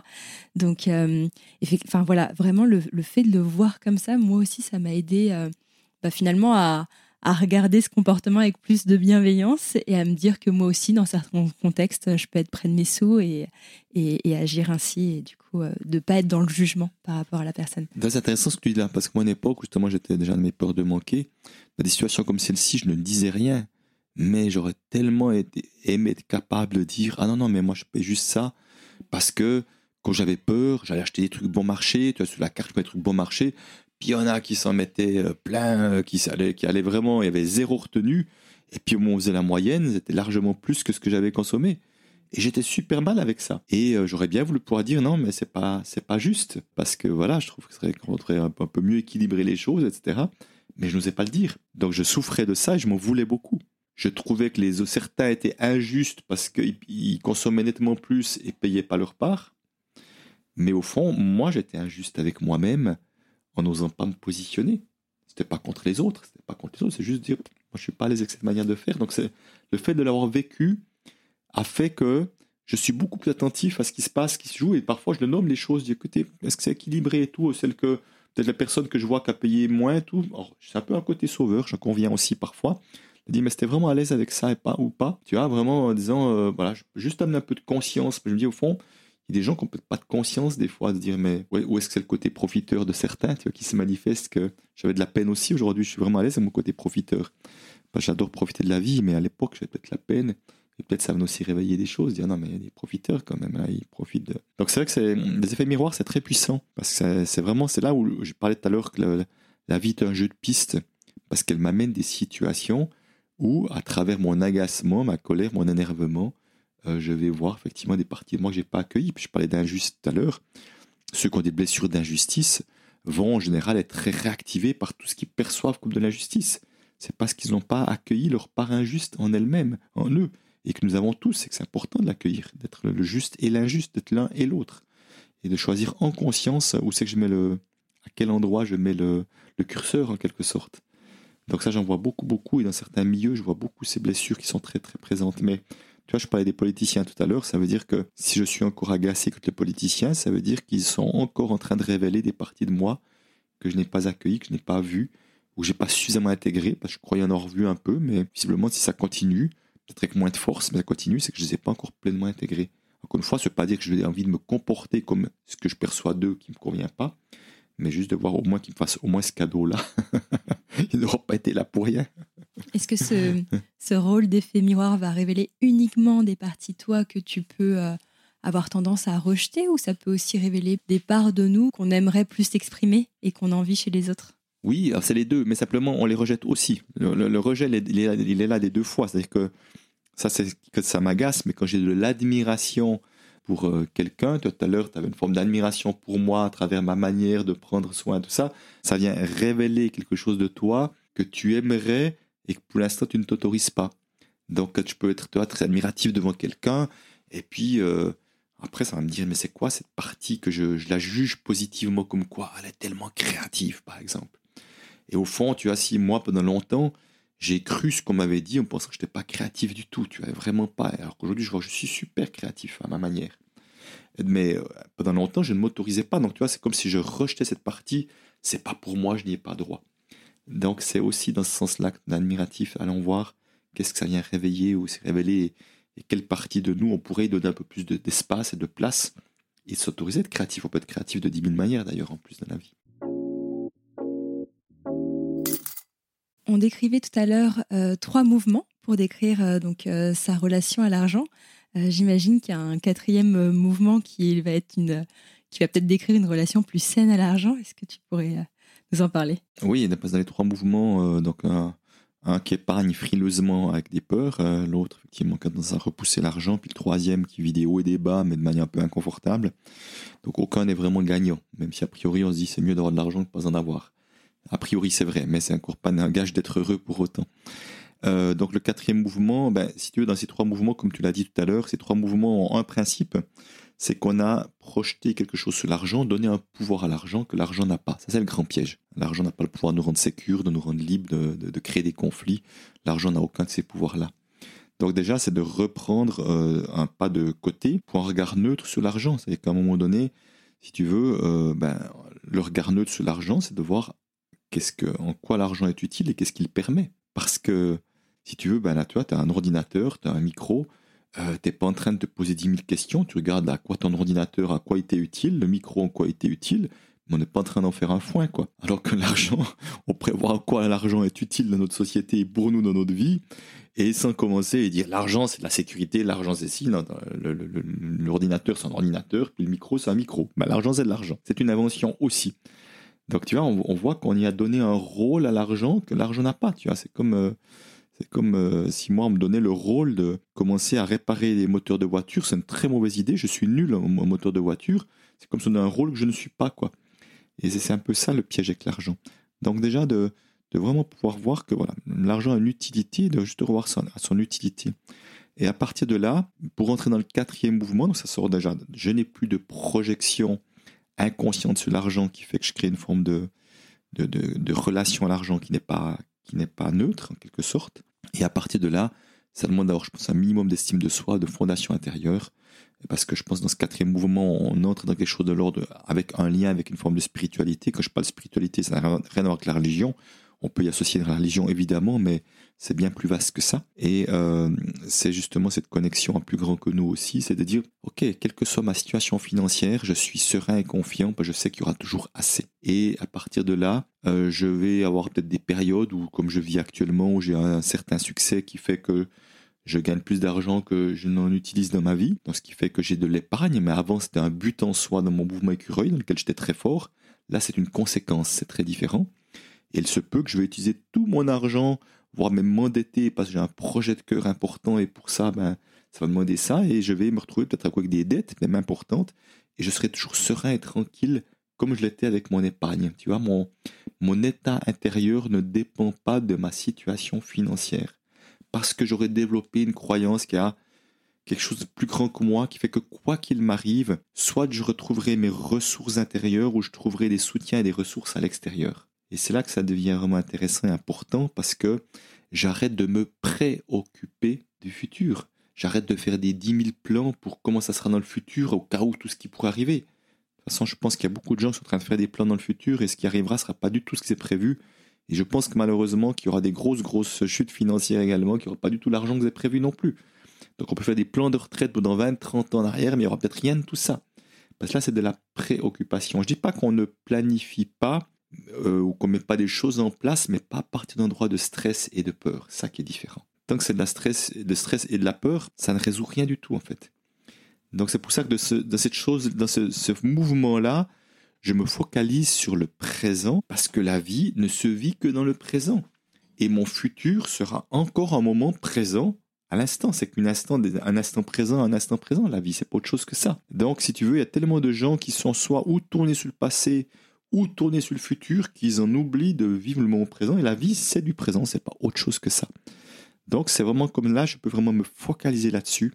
Et arrivera ce qui arrivera, je ne sais pas de toute façon. Et tu vois, c'est ça qui est dingue, c'est qu'au fond, la réalité, c'est qu'on ne sait pas. Et c'est ça, c'est la, ça, c'est la merveille de ces deux dernières années, 2020-2021.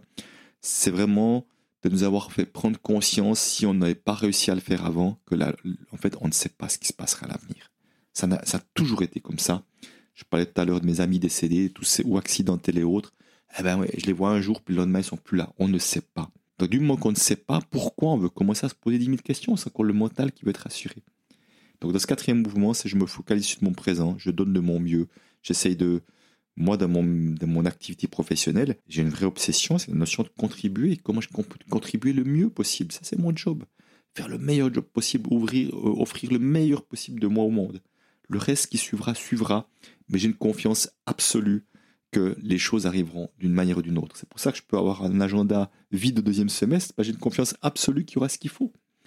Et que ça arrivera, je ne sais pas comment, mais ça arrivera. Et je peux te dire que là, j'ai eu trois offres qui m'ont été faites en, peu de temps, je n'ai rien fait. C'est des gens qui sont venus à moi, c'est des trucs de dingue, potentiellement de dingue, je ne sais encore pas, mais potentiellement de dingue. Et c'est ça cette confiance en la vie, tu vois. J'ai pas besoin de contrôler la vie. Contre la vie, c'est comme si tu voulais nager à contre-courant, tu vois, non? Plutôt se laisser aller avec délice dans le, dans, le courant de la vie. C'est pas facile tous les jours. Hein. Je suis pas tous les jours clairement. J'y suis de plus en plus souvent. Pour certaines personnes qui nous écoutent, euh, c'est difficile en fait de dissocier euh, l'argent de la sécurité, de la liberté. Euh, peut-être même certaines personnes lèvent les yeux au ciel en disant j'aimerais quand même. Ou c'est n'importe quoi. Hein. vraiment, je peux l'entendre. Hein. Je sais que c'est pas entendable pour tout le monde ce que je dis là. Et en même temps, tu as aussi accompagné des gagnants de l'euro million qui, malgré euh, leur nouvelle situation financière, euh, les millions dont ils avaient à disposition, avaient ces, euh, ces mêmes peurs, il me semble. Oui, alors soyons clairs, hein, je ne les ai pas accompagnés sur la durée, j'ai passé une journée avec eux. Et oui, et ils ont un point commun, c'est tous c'est qu'ils ont des peurs, ils ont de nouvelles peurs. Parce qu'en fait, mais tu sais, les, gens sont des fois un peu idéalistes, je gagnais des millions, ça serait parfait, la vie de mes rêves, machin, mais c'est impossible d'être préparé à recevoir 5, 10, 15 millions, à moins que tu aies déjà autant. Hein. Si tu as déjà autant, ça ne changera pas grand-chose à ta vie. Mais autrement, si tu as, comme à peu près 98% des gens, la situation qui est ce qu'elle est, c'est impossible d'être préparé à ça tombe dessus. Impossible. Tu ne peux pas savoir émotionnellement comment tu vas vivre ça. Si tu vas disjoncter ou pas, si tu es prêt ou pas. Mais de la même manière que c'est impossible d'être préparé à Est-ce que son frère décède le, le, jour même ou le lendemain Impossible, on ne peut pas être préparé avec ça. On le vivra comme on le vivra. C'est, pas, pas différent. Et si tu veux, les gens se font un peu des illusions parce que, oui, c'est vrai qu'il y a, ne faut pas dire autrement, j'ai un nouveau problème dans ma vie. C'est bien joli cet argent, mais j'en fais quoi? Je vais le gérer comment? Si j'ai pas l'habitude, Ah, j'ai peur. Est-ce que je vais me faire rouler? Est-ce que je vais trouver des bons gestionnaires? Je vais pas faire n'importe quoi? Si je le dis, est-ce que les gens vont vouloir vouloir mon argent? Est-ce qu'ils vont s'intéresser à moi juste pour mon argent? Tu as tous les films qu'on se fait qui génèrent des peurs. Et ce sont des vraies bonnes questions à se poser. La première vraie question à se poser, c'est de dire à qui j'en parle. Parce que malheureusement, malheureusement, on va devenir celui qui a gagné l'euro million.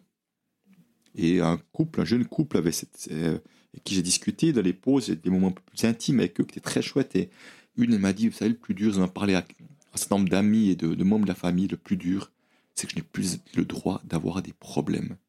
Où on me dit, tu vas quand même pas te plaindre, as gagné l'euro million. C'est terrible quand même. C'est terrible de dire, tu vois, j'ai pas le droit de ne pas avoir le moral en bas. J'ai pas le droit d'être en, doute sur mon couple ou euh, peut-être mon actif professionnel, ça se passe mal en, en de balance, tu as gagné l'euro million. Ah ouais, d'accord, mais euh, tu peux avoir des 10, 10 millions, 20 millions sur ton compte en banque. Si ton enfant est gravement malade, tes 10 millions te font une belle jambe. Tu vas être mort de trouille. Et c'est c'est juste euh, humain. Et euh, c'est pas dire, tu vas pas te faire du souci, tu as 10 millions sur ton compte. Mais maintenant, ça n'a rien à voir. Donc c'est important de voir que le, regard des autres est compliqué à ces moments-là. Et effectivement, il y a vraiment, je pense, un, gros, euh, grand manque de conscience entre est-ce que c'est vraiment un cadeau ou pas. Hein, une amie que j'aime beaucoup s'appelle Lumineuse, je sais pas si ça dit quelque chose, qui est une femmes médium et tout. Elle disait, euh, une fois, elle avait canalisé par rapport à ces gens euh, qui, gagnaient des grosses sommes, elle disait, ben, et ce qui la réponse qu'elle avait reçue, c'était, ça, c'est l'épreuve que ces gens ont à vivre. L'épreuve que ces gens ont à vivre. Parce qu'il s'avère que beaucoup n'auront plus rien au bout de peu de temps, parce que finalement, je décris dans mes mouvements avec l'argent, auront tout euh, dilapidé l'argent, se seront fait rouler dans la farine, je ne sais pas quoi. Et je peux dire qu'ils seront encore vachement plus mal après qu'avant, la plupart, parce qu'ils s'en voudront, ils, se sentiront coupables de ne pas avoir su gérer ce cadeau, a priori ce cadeau que la vie leur a amené. Euh, donc c'est vrai que c'est une épreuve, je connais des gens, j'ai vu, enfin je connais, j'ai vu des gens qui ont changé de pays juste pour échapper au regard des autres. Mais moi j'ai pas envie de jouer à l'euro million pour devoir changer ma région, j'adore là où j'habite, j'ai pas envie, tu vois. Mais tu vois, c'est- tout ça est beaucoup plus complexe qu'il n'en paraît. Mm. Et encore, en France, on a cette chance d'être euh, Anonyme. d'être anonyme, c'est ça. Pas- Contrairement pas au Québec, au, Canada, aux États-Unis, où tu as ta photo qui sort partout. Oui. Alors Là, c'est là, là, c'est là, c'est là, ça c'est pas le cadeau du tout, je peux le dire effectivement. Donc là aussi, juste pour terminer, ça serait aussi de l'arrogance de croire que moi je saurais me débrouiller, qu'il n'y aurait pas de problème. Ça serait une sacrée arrogance pour chacun d'entre nous. La réponse c'est je ne le sais pas. Et beaucoup plus de personnes le vivent plus comme un fardeau, comme tu dis, que comme un cadeau. Euh, alors, pour les personnes qui euh, bah, aspirent à avoir euh, cette relation saine à l'argent et qui mettent leur attention plutôt sur bah, la contribution qu'elles apportent aux autres, au monde, on sent que cette notion de contribution, toi, elle, elle t'est chère. Qu'est-ce qui peut, voilà, pour les personnes qui veulent entreprendre et créer, se lancer dans une activité de cœur finalement, qu'est-ce qui peut les limiter en général dans leur contribution au monde Quelles sont euh, les peurs ou les blocages euh, les plus fréquents que tu vois chez ces entrepreneurs ou indépendants? Ben, ce qui va les limiter pour un certain nombre, c'est justement de s'autoriser à gagner de l'argent en faisant quelque chose qu'ils aiment. C'est-à-dire que je peux être très fort dans la contribution, et puis je peux me donner sans compter pour les autres, gratuitement la plupart du temps. Je n'ai rien contre le gratuit en tant que tel, hein. mais ce qui fait que à coup, je vais galérer financièrement. Et je vais devoir mettre de l'énergie, je vais être en stress, je vais être inquiet. Et finalement, tu vois, si je contribue beaucoup aux autres sans contribuer à ma propre vie, ben, ça va pas. À un moment donné, si je m'oublie en me donnant pour les autres, ça va pas. Ça s'appelle du sacrifice. Et euh, je crois pas qu'on est là pour se sacrifier. On est là pour euh, tenir compte de soi et tenir compte des autres. On revient dans l'unité, c'est pas l'un ou l'autre, c'est ensemble.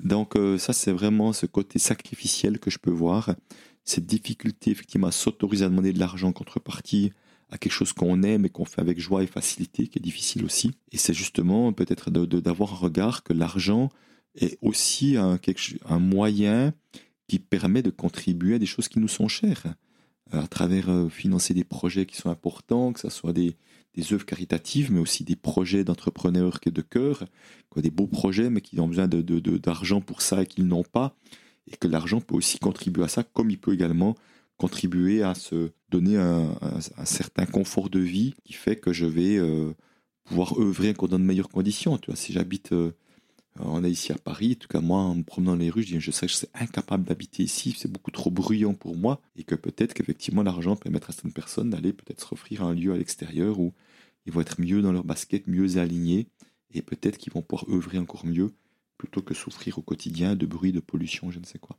C'est vrai que ces entrepreneurs, bah, les entrepreneurs sociaux particulièrement, peuvent euh, voilà, être touchés par cette notion sacrificielle que tu décris. Beaucoup ont, euh, peuvent aussi ressentir bah, cette euh, culpabilité de s'enrichir sur le dos des autres. Ça vient d'où ça? Ça, ça vient, ça vient d'où? C'est intéressant la croyance que je peux m'enrichir sur, sur, le dos des autres. Parce que je l'entends souvent, ce truc-là, mais c'est, moi, c'est choquant de se dire, mais moi, il n'y a aucun de mes clients à qui j'ai mis un pistolet sur la tempe, où j'ai fait pression pour qu'il achète une de mes formations, qu'il investisse dans un de mes ateliers. Jamais. C'est leur choix. Comme moi, j'ai investi des dizaines et dizaines de milliers d'euros dans des, euh, des peut-être même centaines de milliers, euh, peut-être bien d'ailleurs avec le temps, avec en plus de 20 ans, dans des formations, dans des déplacements pour aller dans des formations. Il n'y a jamais personne qui m'a obligé à quoi que ce soit. Donc l'argent que j'ai investi, c'était pas sur mon dos, c'était un choix. Ça a toujours été un choix. Et c'est important de voir parce que ça, c'est encore une histoire qu'on se raconte. Et vraiment, je vais être un peu cru. C'est une histoire de merde qu'on se raconte. Parce que c'est pas la réalité, je veux dire. C'est vrai que il y a des gens qui viennent à moi qui ont des difficultés financières, mais je ne suis quand même pas le responsable de leurs difficultés financières. Donc c'est pas sur leur dos. S'ils viennent vers moi, c'est qu'ils pensent que peut-être que j'ai des clés qui vont leur, les soutenir à sortir de cette situation-là. Et c'est pour ça qu'ils viennent vers moi. Mais c'est un choix. C'est un choix. Après, si, s'ils subissent la pression de quelqu'un d'autre, euh, qui a un conjoint, qui a un membre de famille ou je sais pas qui, c'est possible, mais c'est aussi leur choix de subir la pression. Je dis pas que c'est facile de dire non, mais je dis quand même que c'est important de d'écouter, parce que de toute façon, s'ils viennent, ils n'ont pas envie de venir, il va rien se passer du tout. Mais tu vois, juste tant qu'on croit qu'on a une idée de gagner l'argent sur le dos des autres, non, non, mais j'avais une fois une famille euh, de, de, personnes qui travaillaient dans les pompes funèbres, je n'explique pas tout ce qu'ils entendent, parce qu'on dit, mais euh, vous gagnez de l'argent sur le dos des morts. Déjà, les morts sont plus là pour payer déjà. et puis comme je déteste, je dis, je, comme je vais vérifier avec vous, on ne sait jamais. Peut-être je me suis trompé, mais y seriez-vous pour quelque chose sur le fait que les gens soient morts? Si la réponse est non, vous n'y êtes pour rien. Vous êtes juste là à offrir un service parmi d'autres.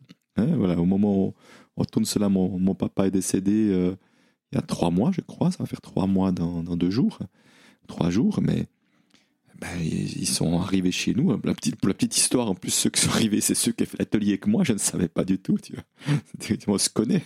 voilà. Mais j'ai trouvé que c'était génial qu'ils soient là. Ils ont vraiment fait un service de qualité qui nous faisait du bien. Ça a dû s'occuper de tout ça nous-mêmes. Qu'est-ce c'est bon de pouvoir s'appuyer sur ces gens-là qui étaient tellement humains en plus et tout.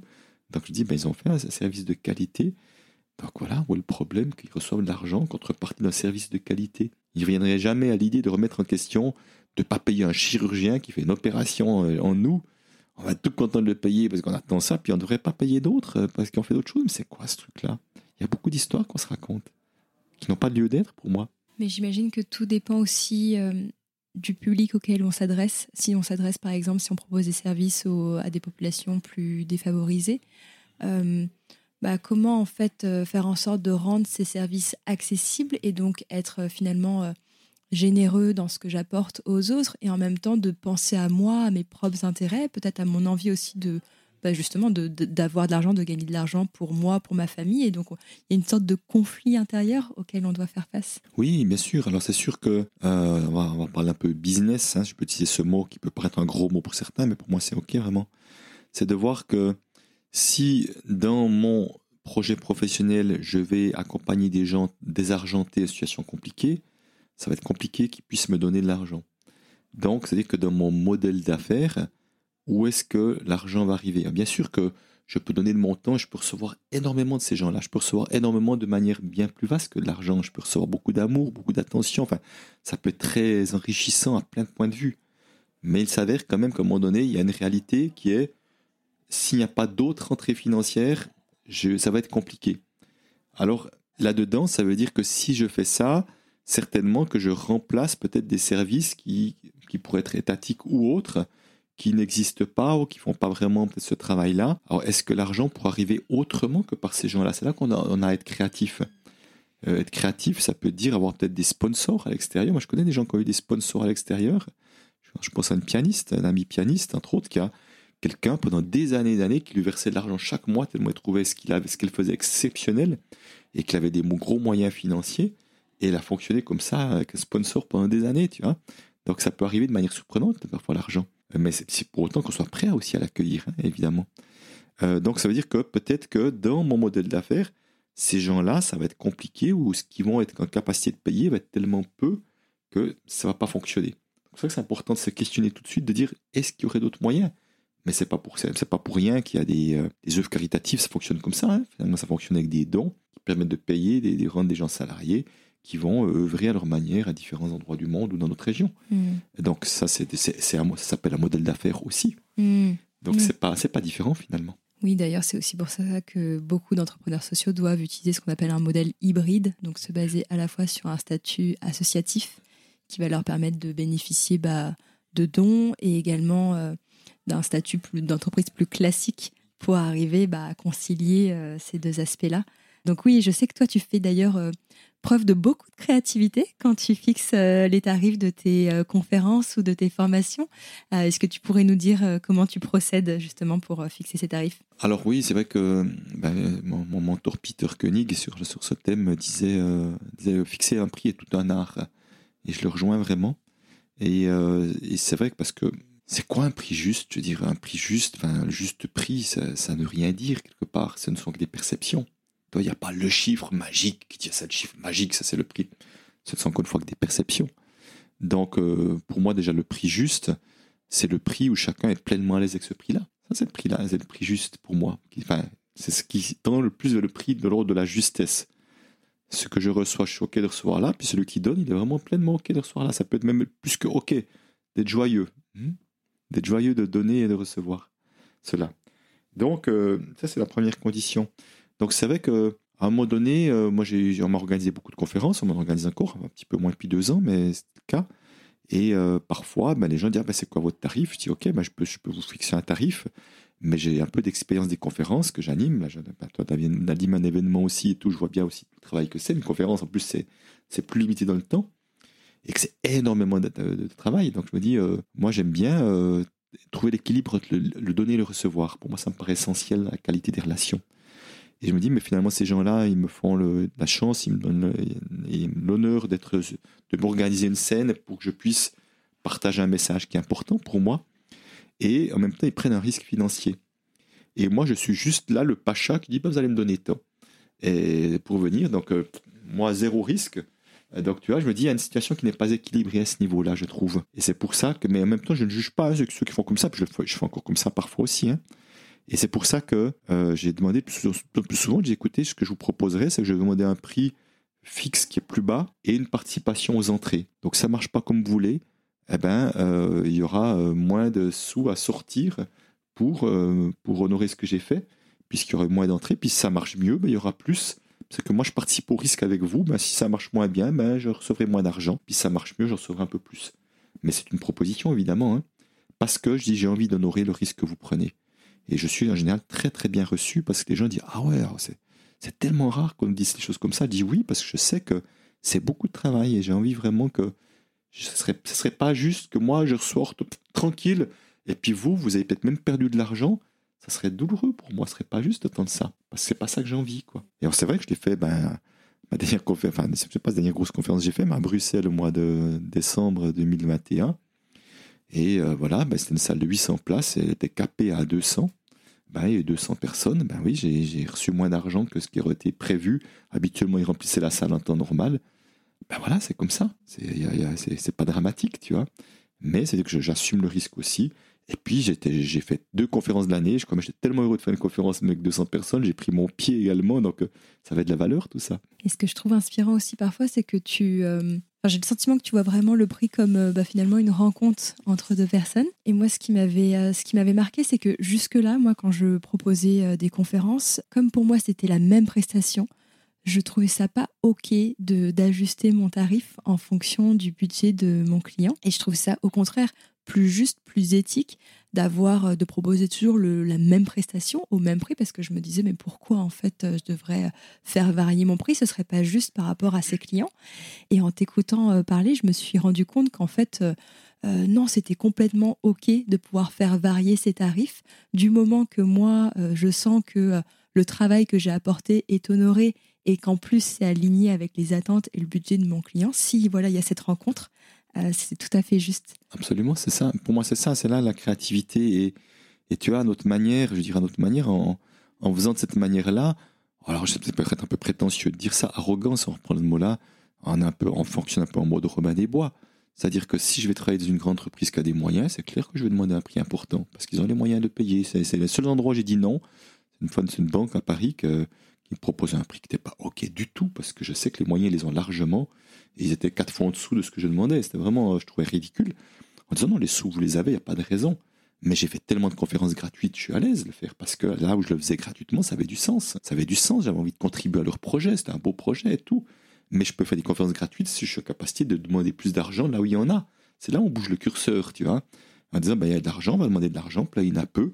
Si ça a du sens, eh ben, je vais y aller. Et puis, je demanderai peu, voire rien du tout, potentiellement. Et moi, c'est vraiment, je suis vraiment à l'aise avec ce modèle-là, si tu veux. Si les gens veulent trouver ça injuste, ils ont le droit de trouver ça injuste. C'est encore une fois, j'ai, j'ai pas le pouvoir sur ce que les gens en pensent. Mais par contre aussi, ben, pour moi, c'est juste bon comme ça. Mais on sent effectivement que c'est en faisant preuve de créativité qu'on peut aussi euh, bah, plus donner à certains et, prendre d'autres. Mmh. Et, euh, Oui, tout à fait. Et tu vois, là, je viens de faire ben, pour l'événement de ce week-end, euh, euh, mais je vais être honnête, hein, aussi, les inscriptions très difficilement et tout, donc ça m'a demandé de la créativité. Puis je dis, mais qu'est-ce que je pourrais faire aussi? Puis je dis, ah, mais tiens, mais je suis sûr qu'il y a plein de gens qui, qui adoreraient venir à cet événement ou le suivre à distance, mais qui n'ont pas les moyens. Donc je fais une proposition pour un certain nombre de places et faut que je n'ai pas limité, j'en verrai bien. Ben, euh, dites-moi ce que vous pouvez donner, et puis je vous dirai ce qu'on peut, ce qu'on peut, ce que si c'est ok ou pas pour moi.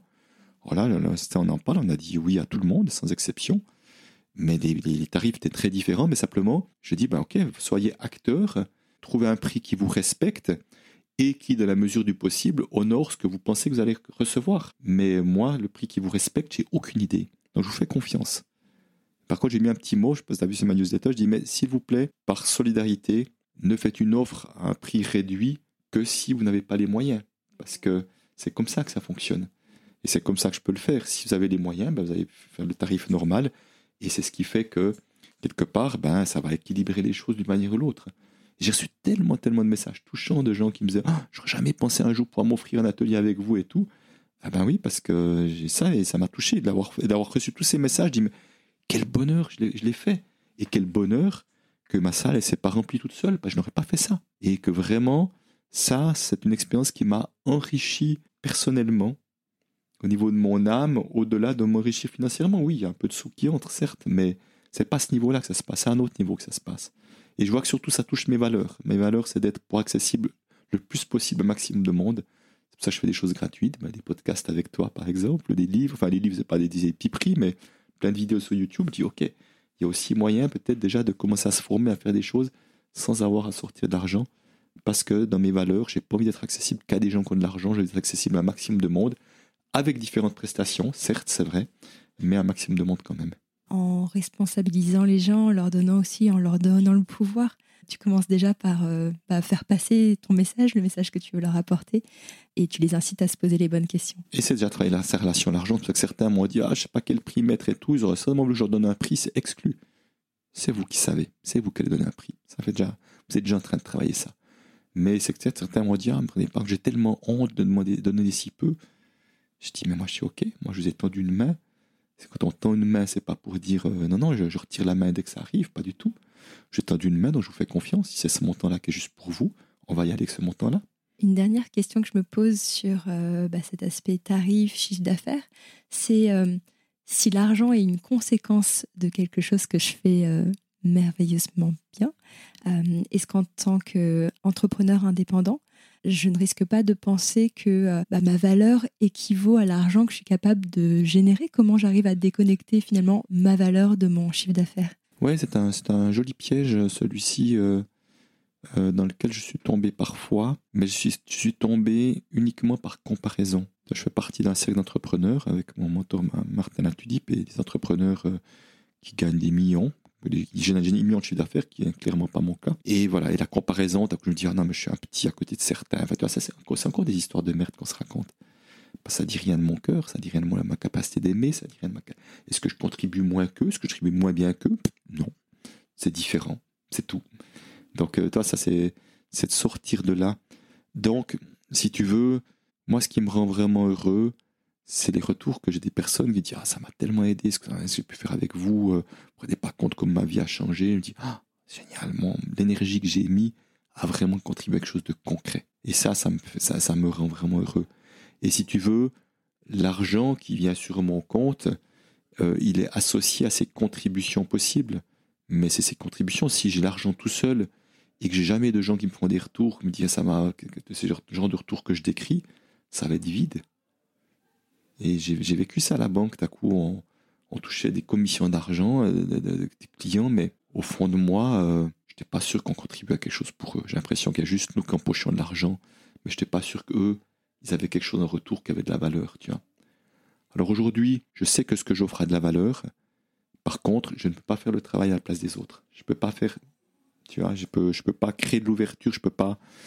C'est un, un, un travail d'équipe. Moi, je peux offrir quelque chose, je peux donner, donner le meilleur de moi. Les autres choisiront de s'ouvrir plus ou moins grand. Plus s'ouvriront, plus il y aura de résultats pour eux. Euh, mais après, s'ils décident de rester dans leur peur, dans leur contrôle, ils ont vraiment le droit. Je l'accueille, mais je ne veux pas forcer les, je peux pas forcer une porte. C'est pas mon job. Ils ont chacun à vivre ses expériences et euh, moi aussi évidemment. Euh, donc je peux faire ma part, c'est tout. Donc c'est pour ça que effectivement, il y a des personnes qui contribuent énormément en ayant peu d'argent euh, ou en recevant peu d'argent parce que c'est aussi leur choix, mais aussi, euh, ben, regarde euh, tous ces gens qui ont contribué, qui ont créé des mouvements importants. Ben, je pense même Marshall Rosenberg, par exemple, la communication violente, je sais que lui, il touchait très peu d'argent parce que tout ce qu'il recevait comme argent, il leur donnait à gauche, à droite, différents trucs. C'était pas à travers la vie qu'il, la vie de prince qu'il menait, tu vois, qu'il voyait sa réussite. Il voyait sa réussite aussi à travers à quoi il contribuait. Et lui encourageait aussi de, de, de faites-nous des retours, parce que c'est le seul moyen de savoir est-ce que l'énergie qu'on met a du sens. Parce que si les gens ne disent rien que ça marche, bah, peut-être je suis à côté de la plaque. Je suis à côté de la plaque, c'est pas ça que j'ai envie. Je suis en train de passer à côté de ma vie. Ma vie, c'est de contribuer à quelque chose. Euh, donc c'est pour ça que les retours des personnes sont, précieux, que je les encourage, y compris quand c'est pas c'est pas bien, que ça leur convient pas. Aussi, si tout le monde me dit que ça convient pas ce que je fais, j'aurai à réajuster ce que je fais. J'aurai un petit coup à prendre à mon ego, je m'en occuperai, puis je, remettrai quelque chose d'autre à la place. Donc c'est, c'est un, effectivement un piège possible de dire euh, je suis ce que je gagne. Non, ce que je génère comme argent, c'est juste que ça montre qu'il y a plus ou moins de personnes qui me font confiance. Mais après, suivant le modèle d'affaires, il y a des gens qui, font un choix d'être accessible à peu de monde à des prix très élevés. Je ne sais pas toujours la motivation de ces personnes-là. Euh, je serais intéressé à discuter avec ces personnes-là. Et puis il y a d'autres qui font un choix de toucher un maximum de monde aussi à des prix plus réduits. Et puis il y a tous les modèles d'affaires qui sont possibles, si tu veux. Voilà, après, ce sont des choix de chacun. Mais en tout cas, effectivement, de ne pas tomber dans ce piège. Autrement, c'est une nouvelle projection. Je suis ce que je gagne. Là, c'est-à-dire que ma valeur dépend de ce que je gagne. Mais ça, c'est possible. Et ça, beaucoup fonctionne là-dedans. S'ils n'arrivent pas à se donner de la valeur pour qui ils sont. Comment je peux aimer l'être que je suis? Comment je peux aimer l'être que je suis inconditionnellement, quel que soit ce que je fais ou ce que je ne fais pas, que je contribue, que je contribue pas. Et ça peut être bien terminé avec ça aussi, parce que pour moi, avoir une bonne relation à l'argent, c'est inévitablement avoir beaucoup d'amour pour soi. Plus j'ai d'amour pour moi, meilleure sera ma relation à l'argent. Il n'y a pas d'autre piste. Ce serait le mot de la fin. Merci Christian euh, pour cet échange. J'ai euh, j'ai adoré avoir euh, ton retour, ton point de vue. Je trouve ça toujours très enrichissant dans tous les sens du terme. C'était un très très bon moment. Est-ce que, en général, je pose une dernière question à mes invités, mais là j'ai envie de retourner la question. C'est quel est le meilleur investissement que tu as fait au cours de ta vie, mais peut-être pour les personnes qui nous écoutent, quel est l'investissement que tu euh, les invites à faire? Ben, Je crois que c'est d'investir en soi. Quand je dis investir en soi, c'est pas forcément financier, euh, mais en tout cas, c'est se donner un maximum de chances de d'enlever tout ce qui nous empêche d'être pleinement nous-mêmes. Parce que nous sommes, je crois vraiment appelés à, nous incarner sur Terre pour être nous-mêmes, pas pour jouer un rôle, pas pour être un, jouer, mettre des costumes, pour être nous-mêmes. Et ce nous-mêmes, et nous-mêmes, ça peut être M apostrophe A-I-M-E d'ailleurs, dans chacun d'entre nous, sans exception, il y a des pépites, il y a des, choses tellement merveilleuses. Donc autorisons-nous à, à offrir au monde ces choses merveilleuses. Merci Christian. Merci.